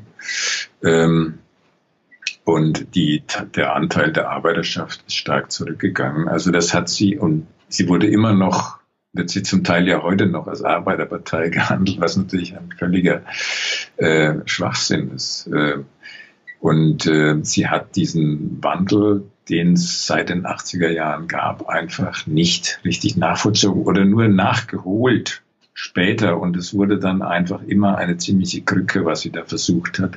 Und manche dieser Krücken, die hat sie dann bis heute weitergeschleppt. Also auch diese Versuche, die Organisation selbst zu erneuern. Ähm, ich weiß nicht, ob du diesen Beschluss gelesen hast, den der Vorstand jetzt gefasst hat, wie man die Organisationsstruktur der Partei erneuern soll. Nicht äh, so richtig, also aber da so geht es doch um Beteiligung der, der Mitgliedschaften, der Ortsgruppen genau, genau. und man soll doch zwei Beisitzer wählen oder bestellen in den Vorstand.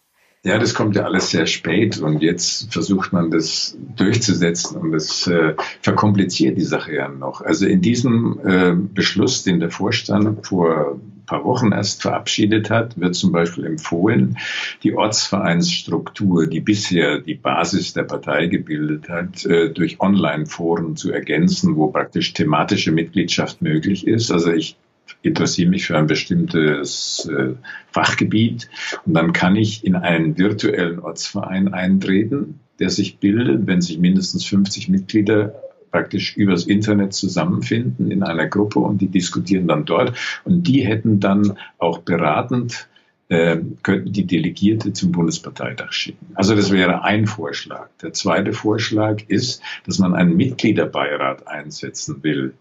Äh, und zwar, dass man durch Los 20 Mitglieder bestimmt, reihum. Ich weiß nicht, ob man alle halbe Jahre oder alle Jahre wählt.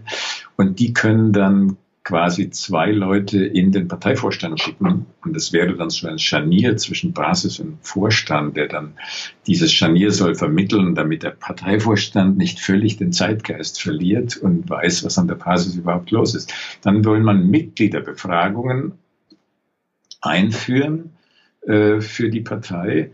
Und äh, das bedeutet, dass man, äh, nee, ein Mitglieder, wie es, Begehren, ein Mitgliederbegehren heißt es in dem Vorschlag, kann man äh, initiieren, wenn sich eine gewisse Zahl von Mitgliedern, ich glaube ein Prozent der Gesamtmitgliedschaft für ein Begehren ausspricht, ein politisches, ein Antrag. Ähm, und die müssen dann wiederum aus so und so viel Unterbezirken kommen. Und die wiederum müssen aus so und so viel Landesverbänden kommen. Klingt sehr kompliziert. Es klingt sehr kompliziert. Und wenn die dann 20 Prozent Unterstützer, also Leute, die Unterschrift leisten im Internet, äh, wenn die dann 20 Prozent Unterstützung erreichen, bisher waren es übrigens nur 10 Prozent, also es wird sogar schwerer, ähm, dann gibt es einen Mitgliederentscheid. Und wenn dieser Mitgliederentscheid vom Vorstand nicht akzeptiert wird, dann kann man den vom Parteitag nochmal sozusagen aufbringen. Also es ist, wie gesagt, sehr, sehr kompliziert, was Sie da vorhaben. Und es wird dann auch nochmal evaluiert, ob das überhaupt sinnvoll ist. Aber das sind so krampfhafte äh, Versuche, die Partei zu demokratisieren, wobei es doch viel einfacher gewesen wäre, die innerparteiliche Demokratie dadurch aufleben zu lassen, dass man auf den Parteitagen über die Inhalte streitet, so wie das immer der Fall war. Ja, aber das andere klingt alles so cool. Und Losverfahren ist doch jetzt gerade im Kommen. Jeder will, jeder will Losverfahren machen. Ich frage mich, wie man dieses Losverfahren überhaupt durchführen will. Wer macht, wer zieht die Lose? Vielleicht irgendein berühmter Künstler oder Fußballstar. Ja, man macht daraus aus dem ja, ja. Mitgliedertopf. Man macht daraus einfach so ein Happening wie zum Beispiel das Ziehen genau. der. Das überträgt man wieder im Fernsehen oder auch live. Äh, Aufmerksamkeit, so Aufmerksamkeit bringt das. Das ist ganz wichtig. So wie die Champions League ausgewählt wird. Wahrscheinlich mit weniger Zuschauern. und und äh, Yogi Löw sitzt leider dann nicht im Publikum. Genau. Aber vielleicht Jan Böhmermann. Der, der ruft dann von hinten, ihr zieht falsch. Das macht man anders. Ah, okay. Letzte Frage. Überlebt die GroKo diesen Parteitag? Das kann man wirklich nicht prognostizieren. Ähm, ich glaube, es hängt noch an ein paar anderen Sachen, ähm, ob die GroKo jetzt noch ein paar Beschlüsse fasst, die die Parteimitglieder beeindrucken. Also speziell die Grundrente, die schon längst eingetütet worden sein soll, die wollte man schon Mitte September eingetütet haben und äh, man diskutiert und diskutiert und im Hintergrund gibt es Arbeitsgruppen, Hubertus Heil und ähm, mit wem muss er das ausklamüsern? Mit Altmaier, ich glaube, mit der Initiative Neue Soziale Marktwirtschaft, die, und das vielleicht die hechelt auch. schon ganz schön. genau. Äh, also ist die Frage, ob man da einen guten Kompromiss zustande bringt, der eben diese Bedürftigkeitsprüfung weitgehend ausschließt. Aber die CDU will da nicht mitmachen. Wenn das zum Beispiel schief geht. Die CDU will eine Gerechtigkeitsprüfung behalten Habe ich von Philipp Amthor gelernt. Das halt Gerechtigkeitsprüfung und nicht bitte. Gerechtigkeit, ja gut. Also auf irgendeinen Trick wird man sich vielleicht einigen, dass beide Seiten ihr Gesicht wahren können. Aber wenn das schiefgehen sollte, dann wäre natürlich die Chance oder die Befürchtung größer, dass diese GroKo äh, tatsächlich Geschichte ist. Äh, und dann würden die Mitglieder wahrscheinlich äh, nach der Bilanz, die ja noch zu ziehen ist, die GroKo hat ja versprochen, eine Bilanz zu ziehen. Die sollte eigentlich Mitte Oktober auch schon vorliegen. Jetzt. Die GroKo wollte über sich selber Bilanz ziehen und wollte sagen, wir haben toll gearbeitet und dann sollten die Mitglieder das glauben.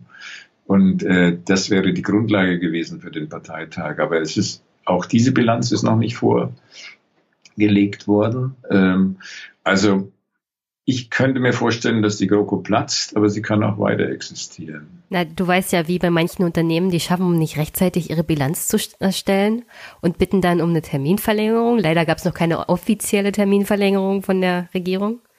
Ja. Und dann kommt noch das Klimapaket dazu, das vielen Leuten ja nicht ausreicht oder dass man vielleicht noch verändern muss, sozial gerechter gestalten muss. Ähm, also es gibt schon noch einige Knackpunkte innerhalb der GroKo, die dazu führen könnten, dass diese ähm, dritte äh, Gemeinschaftsveranstaltung doch noch platzt. Äh, wobei ich würde gar nicht mehr von der GroKo reden. Ich glaube, inzwischen haben wir längst eine Kenia-Koalition im Bund, weil inzwischen regieren die Grünen in elf Bundesländern mit. Also wenn jetzt Sachsen und Brandenburg noch dazukommen, äh, dann kann man gegen den Bundesrat und gegen die Stimmen der Grünen sowieso nichts mehr beschließen, also nichts Wesentliches mehr. Und das würde bedeuten, dass in Zukunft dann äh, Schwarz-Rot-Grün regiert. Und für die Grünen wäre das natürlich eine ideale Ausgangsposition. Ich könnte mir vorstellen, dass die Grünen ähnlich wie Willy Brandt damals an die Regierung kommen, dass man zuerst so eine Art Überkoalition, so eine große Koalition bildet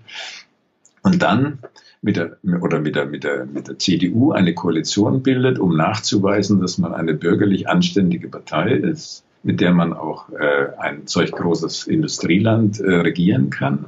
Und wenn dieser Nachweis erbracht ist, dann könnten Sie in äh, der nachfolgenden Koalition 2024 mit der kleinen SPD eine kleine Koalition bilden, so wie Willy Brandt es damals mit der FDP gemacht hat. Dann wäre die SPD 2024 in der Rolle der kleinen FDP und würde dann eine sozialliberale Koalition mit den Grünen bilden und die wären dann die Mehrheitspartei und würden den Kanzler stellen und Habeck wäre dann in der Position eines Willy Brandt und könnte dann ganz im alten Kennedy-Stil so ein äh, eine Performance leisten, wie du dir sie vielleicht äh, wünschst, nachdem du ja Kampmann Roth besonders gut fandest. Äh, das ist jetzt eine Kritik. Ähm, ich habe bloß gesagt, die Performance gefällt mir. Ja. Ich hätte natürlich lieber inhaltlich jemanden, und deswegen bin ich auch gegen Habeck, der zu dem steht, was er sagt. Und ich glaube, die Grünen reden viel, was zum Beispiel Sozialpolitik angeht, aber unterm Strich kommt nicht mehr raus als Almosen. Wenn man sich jetzt mal die Kindergrundsicherung anguckt, die Baerbock in der Pressekonferenz mal versprochen hat, ist das ja auch nichts anderes, als zum Beispiel jemand von der CDU auch mitmachen würde. Ja. Aber die wirklich konsequente Sozialpolitik, die uns hier fehlt, die machen die Grünen halt nicht. Und wenn ich mir die Koalitionsverhandlungen in Brandenburg so angucke, dann sagen die Grünen halt, ja, sorry, es gibt keine kostenlose Kita, weil äh, das war mit dieser Koalition mit der SPD und der CDU nicht möglich, aber wir haben beim Thema Umwelt halt was rausgeholt. Mhm. Da kann man, kann man jetzt momentan den Grünen natürlich, das werden sie auch als Argument nehmen, sagen, ja, sie sind halt der Juniorpartner. Aber ich glaube, wenn sie dann als Partei der Bürgerlichen in der Bundesregierung sind, machen sie nicht zwangsweise eine bessere soziale Politik.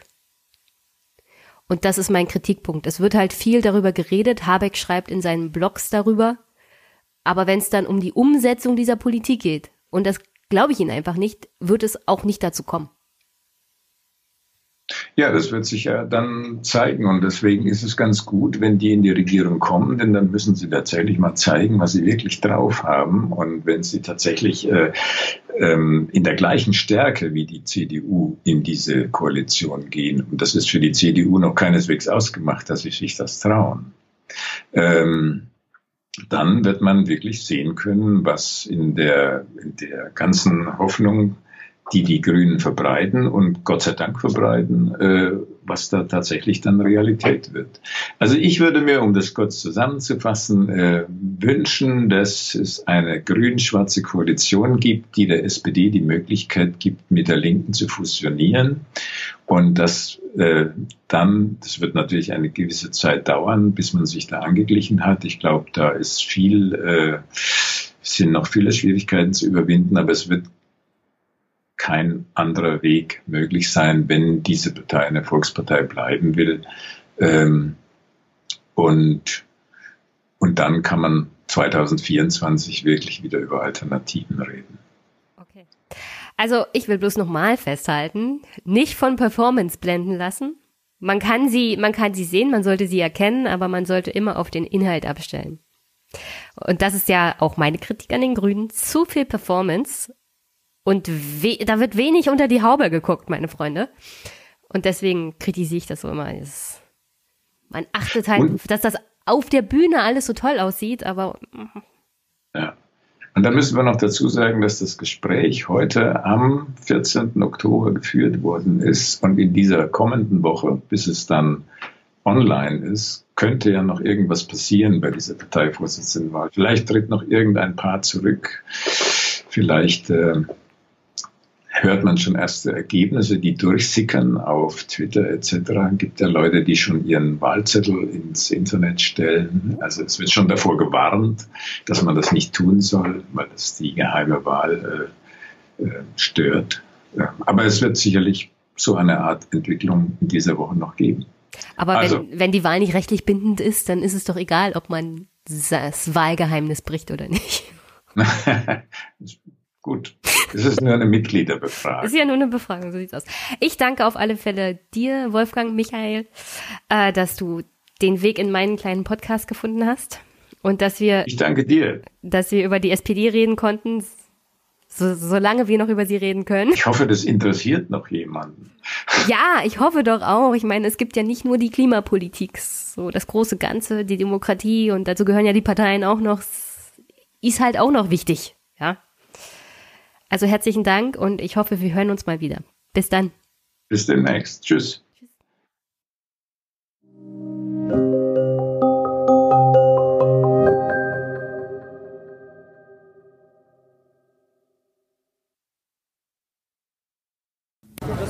Okay, Hi, ich bin heute in Potsdam, eigentlich zur Regionalkonferenz der SPD. Aber ich habe hier Leute von Fridays for Future getroffen. Warum seid ihr hier unterwegs? Äh, wir sind hier, um der SPD nochmal klarzumachen, dass wir ein größeres Klimapaket haben wollen, als sie es jetzt beschlossen haben. Und kein Klimapäckchen, weil da ist zum Beispiel enthalten, dass bis 2021 die, die CO2-Steuer eingeführt wird, aber auch nur von 10 bis 35 Euro und es keine Ölheizungen mehr eingebaut werden, aber ist schon sehr schwach. Und ihr hofft, ihr hofft, dass einer der Kandidaten mal rauskommt und sich mit euch auseinandersetzt? Genau. Das wäre natürlich das Beste. Aber allein, dass wir schon stehen, zeigen wir ja, dass es so nicht weitergeht. Und sie haben uns ja bemerkt. Sie sind ja hier auch lang gegangen, als sie reingehen mussten. Haben sie uns ja auch schon gesehen. Und deswegen, ihnen ist schon klar, dass wir das wirklich wollen und dass es uns wichtig ist. Genau. Hat einer von denen angehalten und euch Fragen gestellt oder sich das genauer angeguckt oder sind sie einfach nur reingegangen? Nee, es sind auch mehrere Parteileute hier angehalten und haben sich auch mit uns unterhalten und haben auch eine längere Konversation geführt. Okay, ähm, das ganze Klimapaket muss ja jetzt noch durch Bundesrat und Bundestag. Was würdet ihr euch wünschen, was da jetzt noch reinkommt oder was muss unbedingt passieren, damit ihr sagt, ja, so ist das in Ordnung? Ähm, das erste ist die CO2-Steuer früher eingeführt wird. Dass die CO2-Steuer vielleicht auch ein bisschen höher ist, anstatt nur 10 Euro. Also weil 10 Euro sind ja irgendwie in dem Sinne nicht wirklich viel. Und die ersten wollten ja irgendwie 50, die anderen 30 und dann haben sie sich auf 10 geeinigt. Und man so, hä? Dazu muss man noch sagen, 10 Euro für eine Tonne oder für, ja. also für eine Tonne. Und das ist einfach viel zu wenig. Und es soll noch Flüge irgendwie verteuert werden und äh, Bahn, Bahnfahrten sollen billiger werden. Aber wenn die sagen billiger und teurer, es irgendwie um 10 Euro wahrscheinlich. Aber ein Flug müsste eigentlich wieder 300 Euro kosten und ein Bahnticket müsste so um die 20 Euro kosten, damit man sich auch gut jeder leisten könnte. Okay, dann hoffe ich mal, dass eure Forderungen hier noch ein bisschen gehört werden und ist zwar die SPD, die hat bald nicht mehr viel zu sagen, aber ihr würdet die auch nicht wählen. Ähm, nee. An sich nicht. Ihr würdet eher Grün wählen oder welche Partei sagt euch momentan am meisten? Ja, die Grünen und die Linken. Weil die Grünen, also die Grünen sind einfach mehr für Umweltschutz und setzen sich auch mehr dafür ein und sowas. Und die Linken sind halt auch einfach nicht so. Die AfD hat ja gerade sehr viele Stimmen, also in diesem Jahr vor allen Dingen. Und da sind die Grünen der Gegensatz, aber manchmal finde ich auch die Grünen sind, äh, die Linken sind dann auch ein bisschen zu extrem. Ja, ich finde äh, auch noch die äh, ökologische Partei eigentlich weil die sich ja auch so ein bisschen mit den ökologischen Aspekten auseinandersetzt. Aber auch die Grünen finde ich auch gut, weil die auch viel so zum Klimaschutz äh, beitragen wollen. Gut, dann herzlichen Dank und äh, sagt mal noch euren Namen. Lino und Paula. Ja. Und ihr seid von Fridays for Future Potsdam. Genau. Okay, herzlichen Dank, viel Erfolg noch und vielleicht sieht man sich mal wieder. Bis bald. Tschüss. Tschüss. Hi, ich bin Jenny, wie ihr wisst, und ihr seid? Ich bin die Christina. Und ich bin der Michael. Wir sind hier bei der Regionalkonferenz in Brandenburg und ihr tretet an für den SPD-Vorsitz. Das ist richtig, absolut. Was unterscheidet euch von den anderen Kandidaten?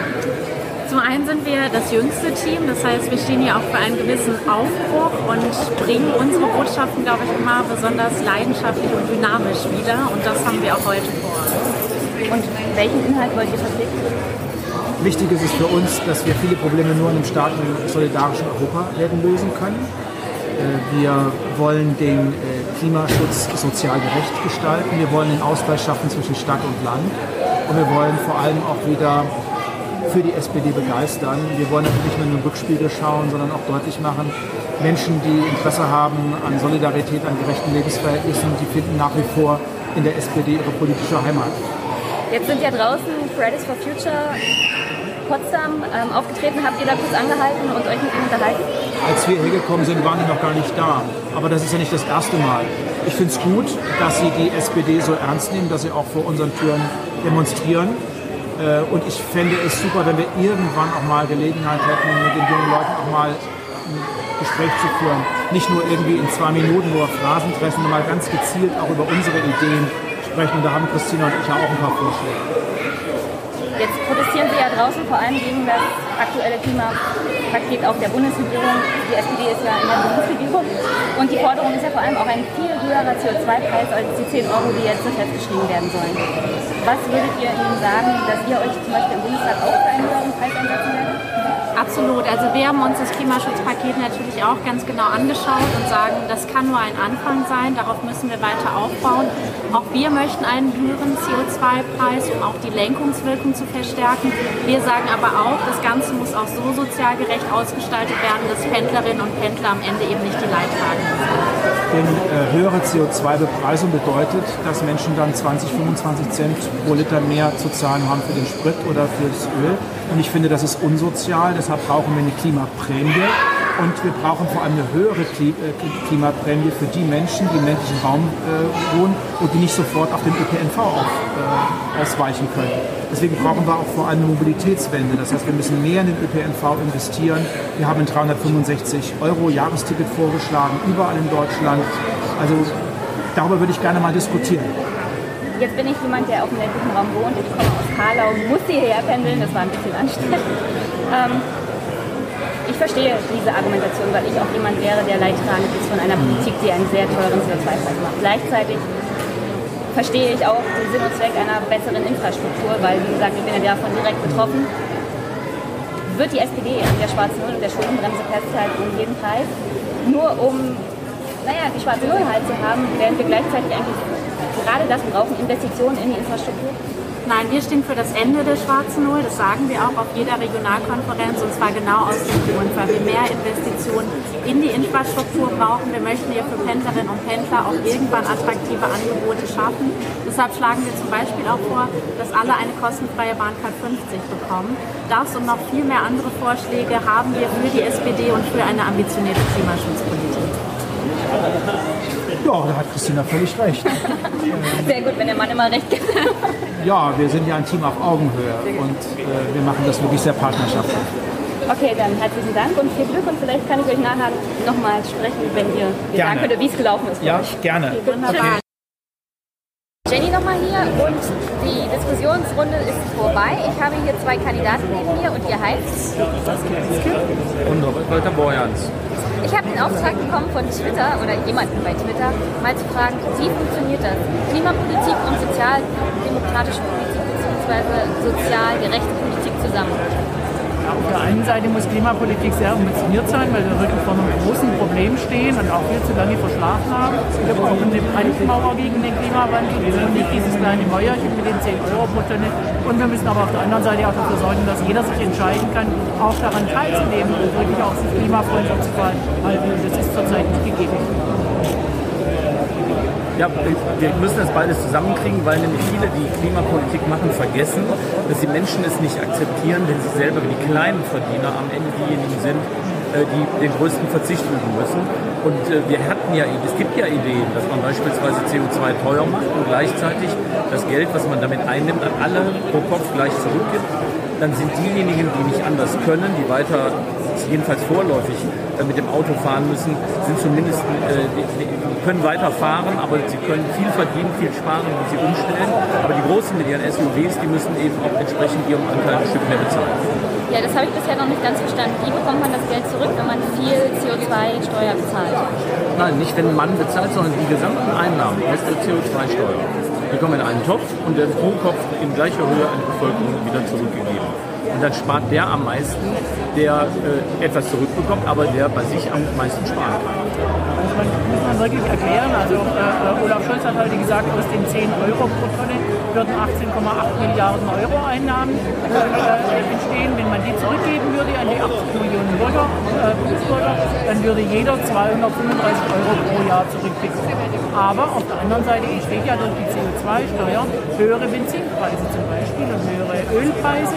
Ähm, Und wenn ich nichts ändere, dann habe ich am Ende auch die Mehrkosten zu tragen. Wenn ich aber was ändere, fahre in Zukunft mit dem Fahrrad oder mit dem, mit dem ÖPNV, ähm, wo wir dafür sorgen müssen, dass die Preise eben nicht steigen, dann kann ich ein bisschen was einsparen. Aber es ist eben pro Kopf und nicht, ähm, je höher das Einkommen ist, desto höher ist die Einsparung, bei der Pendlerpauschale. Ja, mein Problem ist, ich komme ja aus dem Finanzbereich. Ich bin Finanzbeamtin. Und ich verstehe nicht genau, wie soll denn die Steuer zurückerstattet werden an die Leute, die zum Beispiel sparen an CO2 erstattet.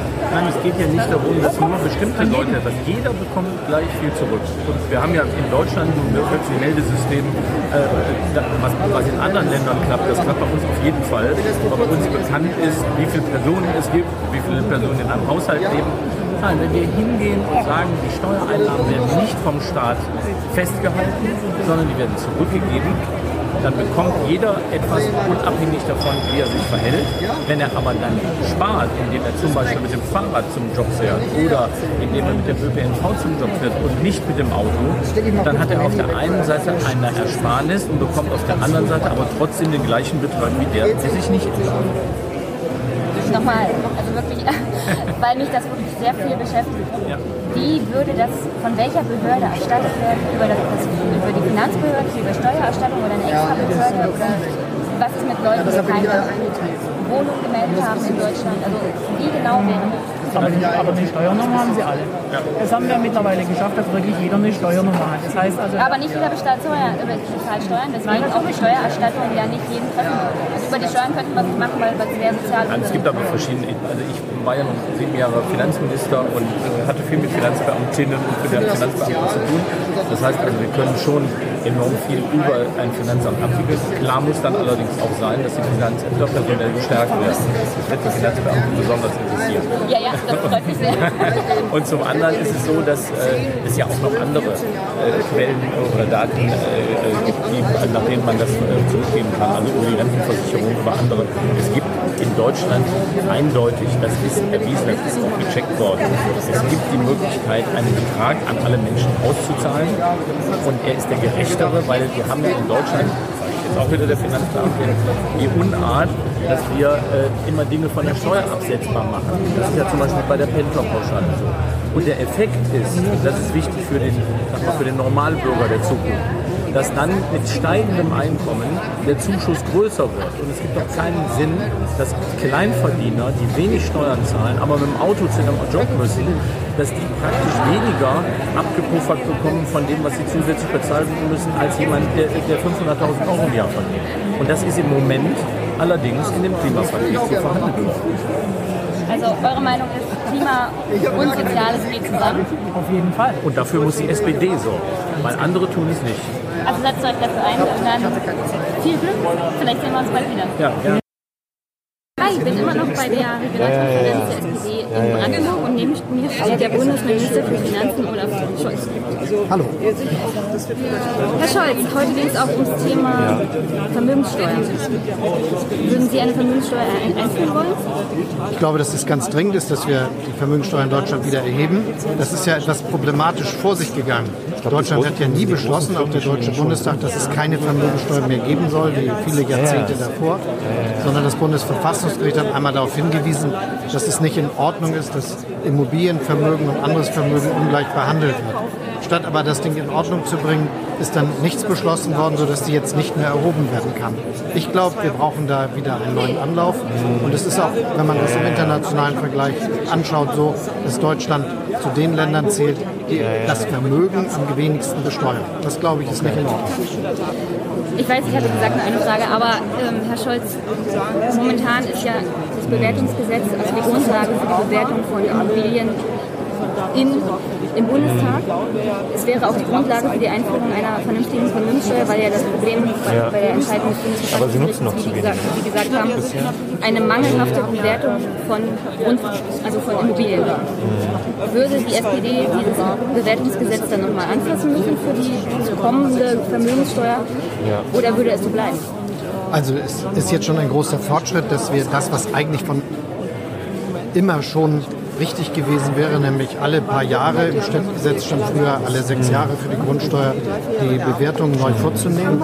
Und wenn wir das jetzt überhaupt mal anfangen, dann ist das eine gute Grundlage.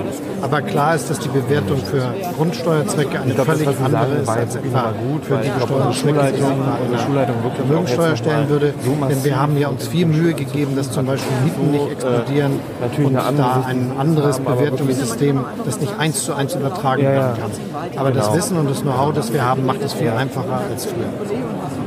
Also Sie würden eine neue Bewertungsrichtlinie also oder ein neues Bewertungsgesetz Wenn man, wenn man eine Vermögensbesteuerung einführt, müssen auch die Bewertungsgesetze dazu neu gemacht werden. Nur die Datenlage ist dann schon mal besser, als sie in den letzten Jahrzehnten war. Also es wäre nicht das Bewertungsgesetz, das jetzt im Bundestag ist, sondern Sie würden ein neues einführen? Es ist dann das gleiche Gesetz, vermutlich. Das müssen sich ja dann die Gesetzgeber überlegen. Aber es ist ein Gesetz, das dann andere Regelungen für die Frage der Vermögensbesteuerung braucht, als sie jetzt für die Grundbesteuerung erforderlich sind. Das Bewertungsgesetz, wie es von dem Bundesverfassungsgericht ja auch gekippt wurde, ist genau das gleiche gewesen wie vorher. Das heißt, wir haben jetzt ein Bewertungsgesetz, das eigentlich für die Einheitsbewertung, also die Grundlage für die Grundvermögenssteuer, äh, für, das, für die Grundsteuer und die Vermögenssteuer darstellen würde. Also zwei Gesetze Da für ich, zwei Steuern wäre doch ein Das ist bisschen jetzt ein bisschen zu sinnlos. einfach gedacht und ein bisschen lohnt es sich ja auch manchmal da reinzugucken. Wir haben Bewertungsregeln, die wir jetzt bei der Erbschaftssteuer anwenden. Wir werden neue Bewertungsregeln haben in diesem Gesetz für die Zwecke der Grundsteuer. Und wir werden in dem Augenblick, in dem wir eine Vermögenssteuer wieder etablieren, sicherlich auch Regeln für die Vermögensbewertung zusammen, in diesem Zusammenhang machen. Das geht also nicht eins zu eins, aber es hilft, dass die Grundlagen jetzt schon mal bessere sind als früher. Schönen Dank. Dankeschön.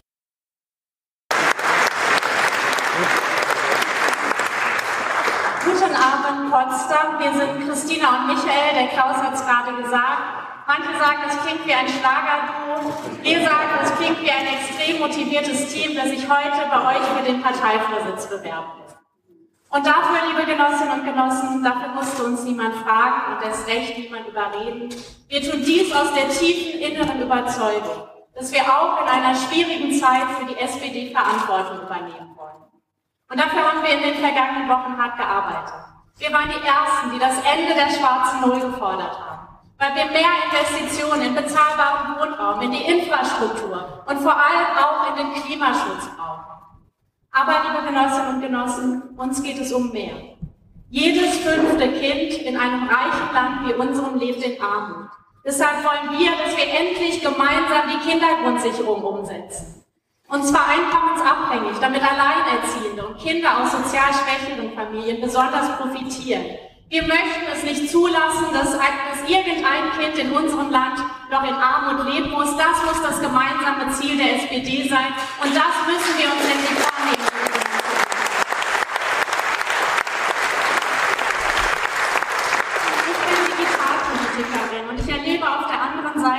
ganz viele Menschen Angst haben, durch den digitalen Wandel gerade ihren Job zu verlieren.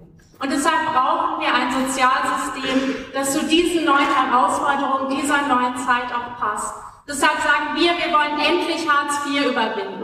Wir wollen ein Sozialsystem, so wie es der Parteivorstand beschlossen hat, das sich nicht an den Menschen orientiert, die den Sozialstaat missbrauchen, sondern an denen, die ihn brauchen. Wir wollen einen Sozialstaat, der Menschen zu Inhabern von Rechten und nicht zu Bittstellern macht und der niemanden in diesem Land mehr stigmatisiert. Auch dafür müssen wir gemeinsam kämpfen und das muss die große Aufgabe der Sozialdemokratie im 21. Jahrhundert sein.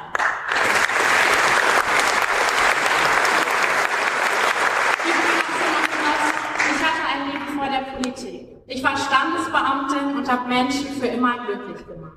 Das, was gibt es daran zu danken?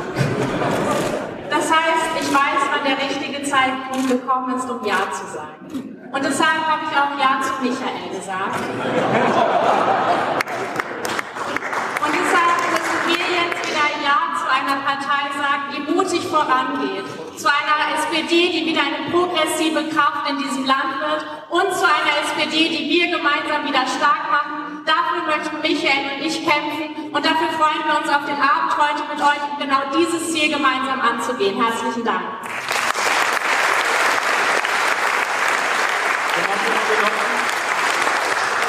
Ja, wenn ihr uns wählen solltet, dann traut ihr euch was. Wir sind nämlich die Jüngsten hier vorne und das liegt natürlich nur an Christina. Und wir treten an, um zu bleiben. Wir haben nämlich schon genügend Ex-Vorsitzende, die uns immer wieder das Leben schwer machen. Wir bieten euch an, wir bieten euch an, die frischen Gesichter einer SPD zu sein, die einen echten Aufbruch hat. Eine SPD, die stolz ist auf ihre Tradition, die aber nicht ständig nur in den Rückspiegel schaut. Eine SPD, die nicht nur über das Misslingen und über das Scheitern spricht, sondern eine SPD, die ins Gelingen verliebt ist. Und genau mit dieser Haltung haben wir Wahlen gewonnen. Denn wir feiern heute hier in dieser Halle mit vielen Pflanzen, ein innerparteiliches Fest der Demokratie. Aber da draußen sind ganz, ganz viele Menschen, die finden uns vielleicht derzeit als SPD nicht so toll. Aber die teilen unsere sozialdemokratischen Ideale und lassen uns für diese Menschen die Türen und Fenster der SPD weit aufstoßen, damit sie spüren, wir sind da für sie, für ihre Sorgen und für ihre Nöte. Das muss unser Anspruch sein, liebe Genossinnen und Genossen.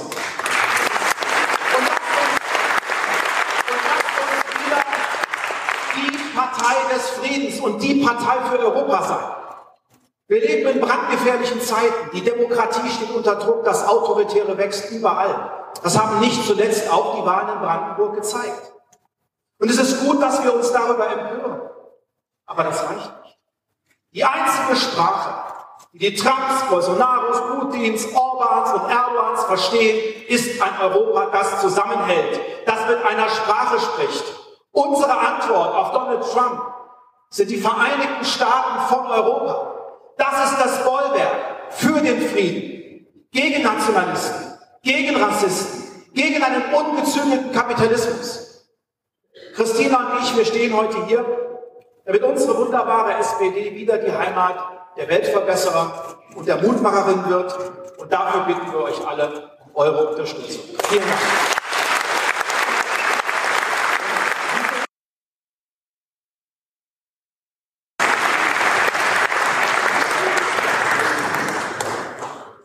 Liebe Genossinnen und Genossen, die SPD ist eine tolle Partei, die hat vieles in ihrer Geschichte richtig gemacht, vieles geleistet, das kann man gerade in Brandenburg sehen. Und die SPD eine Neugründung war, nicht wie die anderen mit ihren Blockparteimitgliedschaften und Vermögen, sondern es selber aufbauen musste. Das ist eine tolle Leistung gewesen. Und dieser Leistung spricht es so gar nicht, wenn unsere 430.000 Mitglieder sehen, welche Umfragewerte wir haben, welche Wahlergebnisse wir haben, wie wir selbst auftreten, die andere uns verhandeln. Und deswegen müssen wir wieder zeigen, was in uns steckt und müssen wieder zeigen, wofür wir stehen. Als eine Programmpartei Volkspartei Mitte links, die für gute Arbeit steht, auch in der digitalen Zukunft, mit starken Gewerkschaften, mit Tarifverträgen, mit Löhnen, von denen man leben kann und ordentlich Rente kriegt. Mit dem Sozialstaat, der die wichtigen Dinge nicht privatisiert und privaten Renditeninteressen überlässt, sondern dafür sorgt, dass er solidarisch zugeht, dass wir gebührenfreie Bildung haben, dass wir eine Kindergrundsicherung haben, dass man leben, leben kann von seinen Löhnen, ordentliche Renten hat, versorgt ist. Mit mehr Verteilungsgerechtigkeit. Was hindert uns eigentlich daran, die mit den höchsten Stärker zu beteiligen? Wir brauchen eine Vermögenssteuer, wir brauchen eine höhere Einkommenssteuer und schwarze Nullen, liebe Genossinnen und Genossen, sollen wir getrost den anderen Parteien überlassen. Und, äh, wir, wir müssen den sozial-ökologischen Umbau, dass es grün bleibt, nicht nur hier im Raum, Dafür müssen wir sorgen, aber die SPD ist die Einzige, die das sozial verträglich kann, damit das nicht die Leute bezahlen müssen, denen schlechter geht als anderen. Kein Privilegiertenprojekt. Das ist wunderbar. Das. Und wir müssen wieder die Partei werden, die in Europa die Friedensbewegung anführt, übrigens auch mit einem besseren Verhältnis zu Russland. Wir wollen keine Aufrüstung in Europa haben, keine Nuklearwaffen in Europa. Das wollen wir nicht. Und wir können mit gutem Beispiel vorangehen und endlich aufhören, Waffen zu exportieren in Kriegsgebiete und Diktaturen. Das ist nämlich schlecht, wenn wir sowas tun. Das müssen wir ändern. Wir wissen aus unserer Geschichte, dass es unsere Aufgabe ist, in der ersten Reihe zu stehen und dafür zu sorgen, dass diese elenden rechten Bagaluten wieder verschwinden aus dem Parlament. Das muss unser Ziel sein.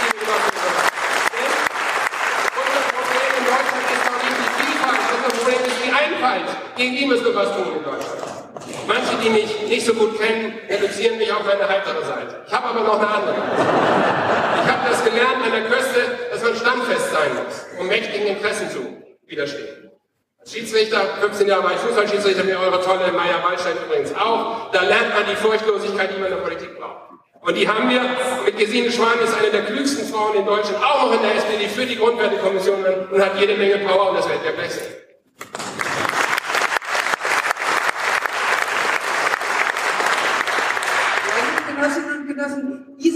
Inhalte, wie kriegen wir sie denn nun auch rübergebracht in die Politik? Dazu müssen wir als Vorsitzende etwas leisten, dass diese SPD beeindruckt und wieder das Vertrauen zurückgewinnt, was sie ja viel höher hatte. Wir glauben, dass wir das gut können. Zum einen, weil wir sehr sicher und standfest sind und uns nicht umpusten lassen und nicht irgendwie umkippen, wenn der Wind anders wird. Ihr könnt euch auf uns verlassen wir können eine verlässliche SPD repräsentieren. Zum Zweiten, weil wir internationale, ausgiebige Erfahrung haben, beide. Und diese SPD ist nicht nur eine SPD für die Innenpolitik. Seit Willy Brandt sind wir eine SPD für die Friedenspolitik, für die internationale Politik, für die globale Politik, für die Entwicklungszusammenarbeit, für alles das. Und dafür müssen wir auch stehen.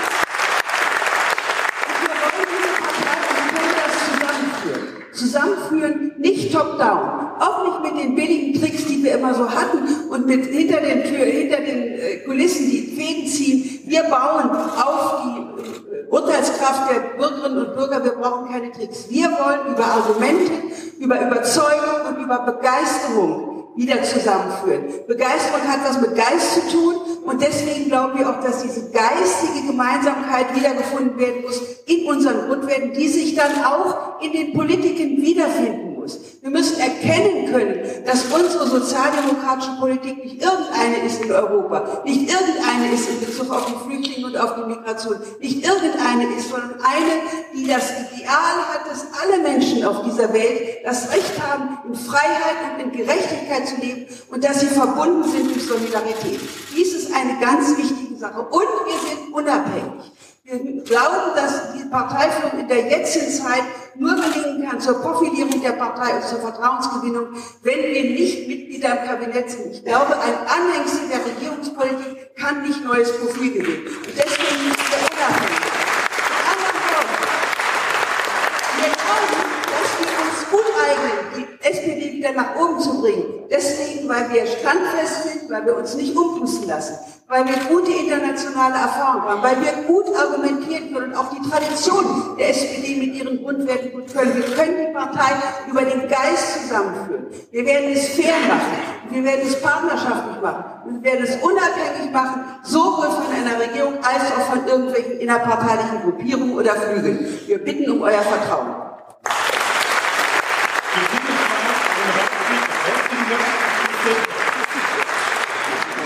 Vielen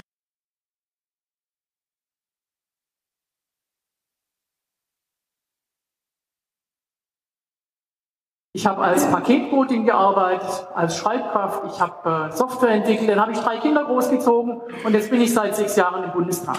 Im Bundestag mache ich Digitalpolitik und so kann ich euch sagen, die digitale Zukunft ist schon da, die ist aber nur noch nicht gerecht verteilt und deswegen müssen wir dafür sorgen, insbesondere in der Arbeit und in der Bildung, dass es anders wird. Die Sozialdemokratie wird hier gebraucht, diesen Wandel so zu gestalten, dass er eben nicht den Maschinen, nicht den Konzernen dient, sondern den Menschen und dem Gemeinwohl. Zu Hause im Schwarzwald bin ich aber auch noch aktive Kommunalpolitikerin. Und da weiß ich, dass Zusammenhalt eben in den Kommunen gebaut wird. Und deswegen wollen wir dafür sorgen, dass die Kommunen entschuldet werden und dass ein Jahrzehnt kommunaler Investitionen ermöglicht wird. Investitionen in Daseinsvorsorge, in Dableibensvorsorge, damit eben dieser Zusammenhalt auch der Gesellschaft gebaut werden kann in den Kommunen. Jetzt werden viele sagen, da ist doch gar kein Geld für da. Und ich weiß nicht, ob ihr gehört habt, was alle elf Minuten in Deutschland passiert. Alle elf Minuten in Deutschland werden acht Millionen Euro vererbt oder verschenkt. Im Jahr sind es 400 Milliarden Euro. Bisschen Geld ist also offensichtlich da. Die Union sagt aber, die Verteilungsfrage stellt sich nicht. Und deswegen sagen wir, in der GroKo bauen wir keine gerechte Zukunft. Die GroKo hat keine Zukunft.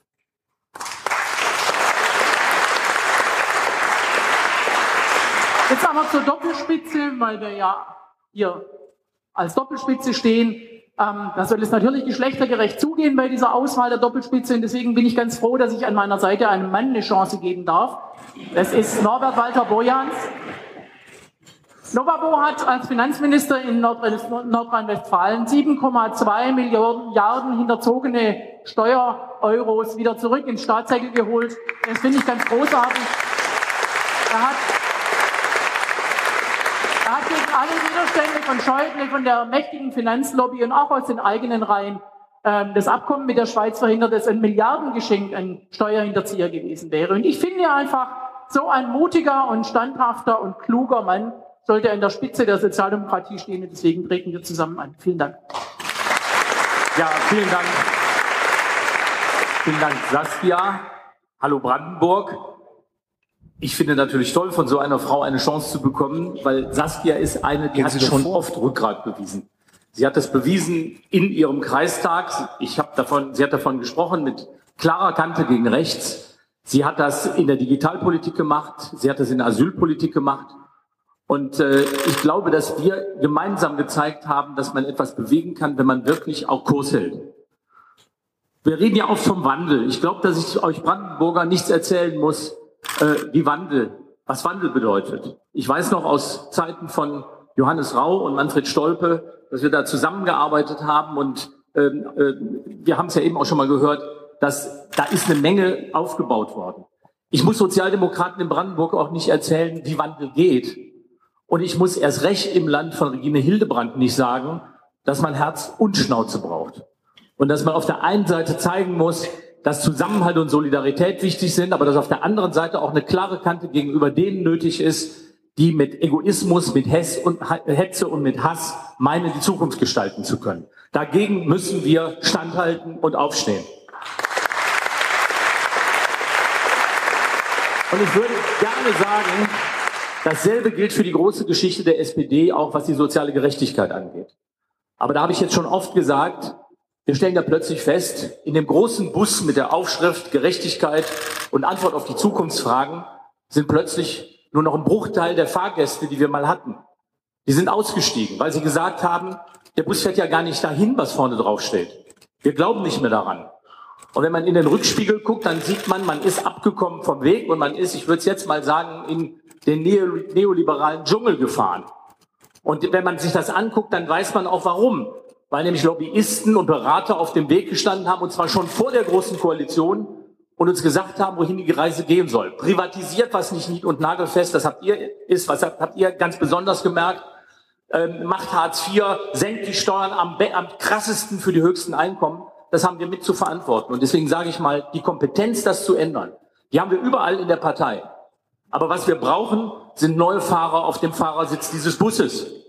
Der muss wieder Kurs halten, der muss zurück und da müssen wir die sozialdemokratischen Tugenden aktivieren. Wir müssen die Ärmel aufkrempeln, wir müssen anpacken und müssen schieben und müssen dann auf der Strecke zurück Kurs halten. Und das kann man nur, wenn man wirklich auch dafür sorgt, dass man denen auf die Füße tritt, die sich mit Millionen vom Acker machen und am deutschen Fiskus vorbei ihr Geld in Sicherheit bringen. Und wir müssen es machen, indem wir die Vermögenden mehr zur Kasse bitten. Und wir müssen es machen, indem wir uns nicht von einer schwarzen Null strangulieren lassen. Und das ist der Grund, warum wir antreten und um euer Vertrauen bitten. Herzlichen Dank. Saskia Esken und Norbert Walter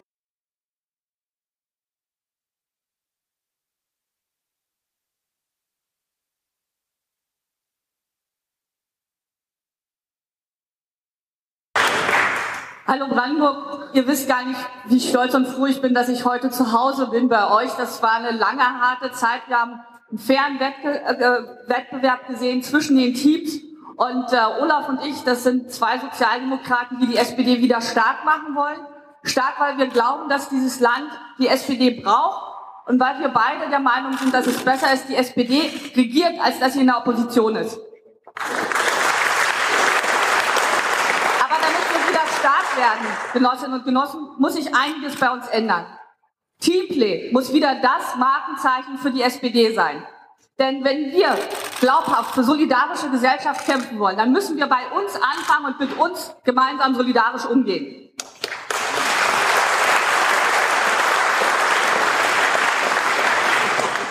Und das Zweite zum Teamplay gehört auch, dass die SPD keine reine Herrenmannschaft sein kann.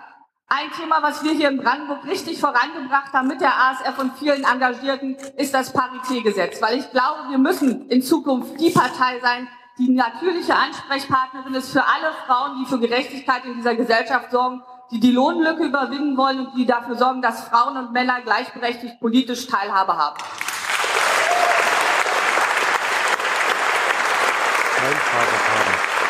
Man das und Dietmar Wolf, der hat es gesagt, im Jahr 30 der Einheit gibt es immer noch die Lohnmauer, es gibt immer noch die Rentenmauer und das macht die Leute bitter und frustriert. Und ich sage, die SPD muss glaubwürdige Vertreterin der ostdeutschen Interessen sein und das geht am besten, wenn Ostdeutsche in der SPD Verantwortung tragen.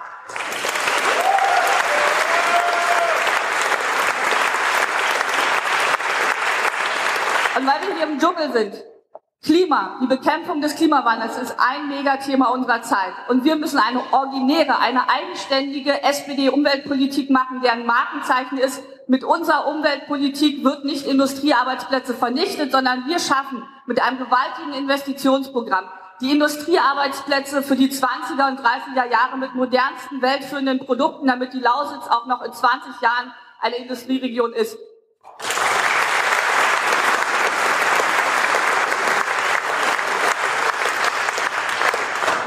Liebe Genossinnen und Genossen, ich wohne jetzt ja auch hier, wie einige mitgekriegt haben. Und das ist vielleicht auch ein ganz guter Grund dafür, dass wir miteinander kandidieren. Auf alle Fälle ist es jedenfalls so, dass ich glaube, dass die SPD alles dafür tun muss, dass sie wieder zur Stärke kommt.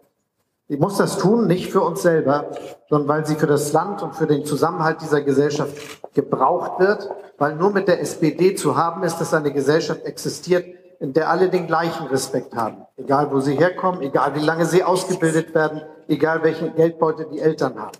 Und das ist etwas, was es nicht selbstverständlich gibt, denn Solidarität und Zusammenhalt, Fairness und Gerechtigkeit sind eben nicht die politischen Perspektiven von allen. Wohin das führt, wenn Gesellschaften nicht zusammenhalten, das sehen wir jetzt überall. Wir sehen es im Aufstieg rechter populistischer Parteien, hierzulande in vielen Ländern Europas, sogar in Skandinavien, in den Niederlanden, in Österreich. Wir sehen es am Brexit. Ein Zeichen einer zutiefst gespaltenen Gesellschaft, die dann die EU Schuld gegeben hat, der EU Schuld gegeben hat für alles das, was an Ungleichheit in diesem Land existiert. Wir sehen es an Donald Trump. Und deshalb sage ich, wir brauchen eine Gesellschaft, die wieder auf Zusammenhalt setzt, die Solidarität zum Markenzeichen macht. Und das geht nicht ohne die Sozialdemokratische Partei.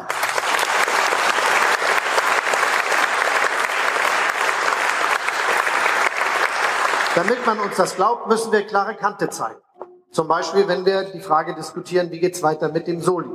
Wir haben klar geschrieben in unser Wahlprogramm, Es kann nicht sein, dass diejenigen, die viele hunderttausend Euro oder auch Millionen verdienen, den nicht mehr zahlen, während doch noch Aufgaben der deutschen Einheit zu finanzieren sind. Aber wir wollen eine Entlastung für 90 Prozent der Steuerzahler, die nicht mehr zahlen und ein paar darüber hinaus, sodass es eine gerechte Lösung gibt. Ich bin fest überzeugt, ein gerechtes Land mit einem ungerechten Steuersystem kann es nicht geben. Wir müssen für Solidarität sorgen und dazu gehört auch diese Entscheidung.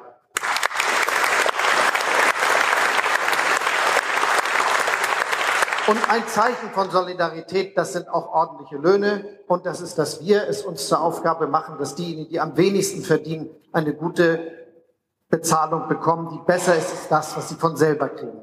Deshalb ist es richtig, dass wir einen Mindestlohn durchgesetzt haben. Aber deshalb bleibt es richtig, dass wir für einen sorgen, der so hoch ist, dass man nicht auf öffentliche Hilfe angewiesen ist, wegen der, wegen der Arbeitszeit noch im Alter.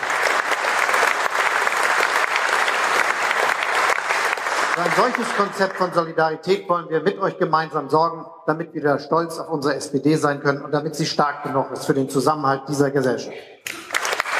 Herzlichen Dank, Clara Geiges, Olaf Scholz.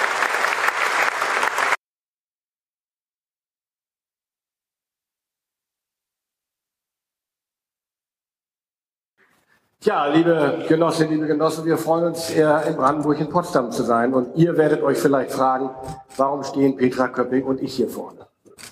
Langjährige Kommunalpolitiker, Landespolitiker in Sachsen, Integrationsministerin und Landrätin, Bürgermeisterin, ich in Niedersachsen, Kommunalpolitiker, Oberbürgermeister von Osnabrück und seit 2013 Landesinnenminister. Warum stehen wir hier und bewerben uns um den Parteivorsitz? Wir sind nicht so jung wie Christina und Michael, jedenfalls nicht ganz so jung. Wir sind nicht ganz so weit links wie Hilde und Dirk. Und wir sitzen auch nicht seit 15 Jahren oder länger im Bundestag oder im Parteivorstand der Bundes-SPD. Also warum treten wir an?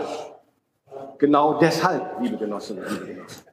Genau deshalb treten wir an, weil wir anders sind, weil wir kommunale landespolitische Erfahrung haben, weil wir nicht für Flügelkämpfe zur Verfügung stehen, weil wir zusammenführen wollen, was zusammengehört, nämlich uns alle als Sozialdemokratinnen und Sozialdemokraten weil wir aus der konkreten Arbeit vor Ort wissen, dass es vor allem darauf ankommt, was wir gemeinsam wollen für die SPD und nicht Einzelne für sich wollen, liebe Genossinnen und liebe Genossen. Und deswegen werden wir jetzt auch nicht aufsagen in der Kürze der Zeit, was ihr alle schon mal hören wolltet und was alle versprechen können, sondern wir wollen eine Parteiführung sein, die zuhört, anstatt euch zu textet. Wir wollen eine Parteiführung sein, die nicht allen alles verspricht und dann am Ende viele enttäuscht. Wir wollen mit Leidenschaft und einem realistischen, mit einem ehrgeizigen Realismus an die Zukunftsaufgaben herangehen. Und ja, liebe Genossinnen, liebe Genossen, es geht gerade um die SPD. Aber eigentlich geht es um viel, viel mehr. Es geht um Deutschland, es geht um Europa. Und meine Enkelin ist gerade ein Jahr alt geworden. Und ich frage mich oft, wie es ihr wohl geht in diesem Deutschland, in diesem Europa in 20 Jahren, wenn sie 20 ist oder 21. Und ganz ehrlich, liebe Genossinnen, liebe Genossen, ja, in diesem Land ist nicht alles perfekt und es gibt viel zu verbessern. Aber trotzdem ist es das beste Deutschland, das wir jemals hatten, und zwar dank der SPD, liebe Genossinnen und Genossen. Und deswegen braucht es für die Zukunft von Deutschland und Europa eben auch in Zukunft eine starke Sozialdemokratie, damit wir es schaffen, den Menschen die Angst vor der Veränderung zu nehmen, ihnen den Mut für die Zukunft zurückzugeben und bei Ihnen wieder die Leidenschaft für die Demokratie zu wecken, denn die brauchen wir, wenn wir sie in Schutz nehmen, weil wir verteidigen wollen gegen die inneren und äußeren Feinde von rechts, liebe Genossen und liebe Genossen. Und deswegen treten wir hier mit euch gemeinsam an und bitten um euer Vertrauen. Liebe Genossinnen, liebe Genossen, ich freue mich heute sehr, in Brandenburg zu sein und übermittle euch die herzlichsten Grüße aus Sachsen. Wir hatten beide vor vier Wochen, genau auf den Tag, genau vor vier Wochen Landtagswahlen. Lieber Dietmar, herzlichen Glückwunsch an euch. Bei euch sind die Wahlen etwas besser ausgegangen, als sie in Sachsen ausgegangen sind.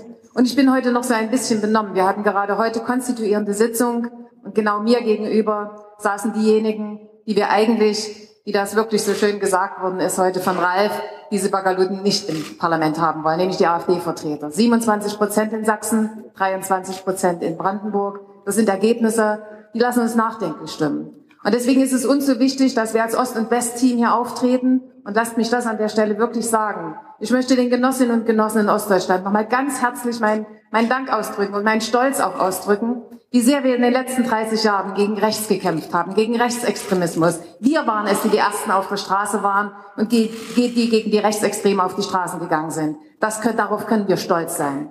Gleichzeitig, gleichzeitig gibt es zwischen Ost und West noch viel zu tun. Es ist heute angesprochen worden, wusstet ihr, dass circa 700 Euro pro Monat die Menschen in Ostdeutschland noch weniger verdienen als die Menschen in Westdeutschland. Das ist ungerecht und das müssen wir ändern als SPD. Dafür müssen wir uns stark machen. Aber wir in Ostdeutschland, wir können auch eine Menge mitbringen. Lieber Dietmar, wir arbeiten eng zusammen, Sachsen und Brandenburg, gerade wenn es um die Umstrukturierung unserer Bergbau-Nachfolgelandschaft in neue, moderne Landschaften geht. Und wir haben viel erreicht. Gerade das neue Programm, was es für die Umstrukturierung im Bundestag beschlossen worden ist, das ist ein Programm, was uns außerordentlich hilft. Und wir haben die Chance und wir haben viel einzubringen als Ostdeutschland. Man kann bei uns, von uns für die Umstrukturierung ganz Deutschland eine Menge lernen. Wir wissen, wie das aussieht, wenn man eine neue Gesellschaft gestalten muss. Wenn ich Menschen in Westdeutschland frage, was hat sich für euch denn nach der friedlichen Revolution, nach der Einheit verändert? Dann sagen mir die Menschen in Westdeutschland nichts. Fragen wir die Menschen in Ostdeutschland, was hat sich für euch verändert? Dann sagen uns die Menschen alles. Und genau das wollen wir einbringen in die gesamtdeutsche, ein, äh, in die gesamtdeutsche Politik. Wir wollen keine westdeutsche Politik, wir wollen eine gesamtdeutsche Politik. Dafür stehen wir ein. Gleichzeitig, gleichzeitig möchten wir aber auch, dass Deutschland zusammenwächst, dass wir uns untereinander verstehen. Und dafür stehen wir hier und dafür bitten wir euch um euer Vertrauen. Herzlichen Dank. Peter Köpping und Boris Pistorius. Herzlichen Dank.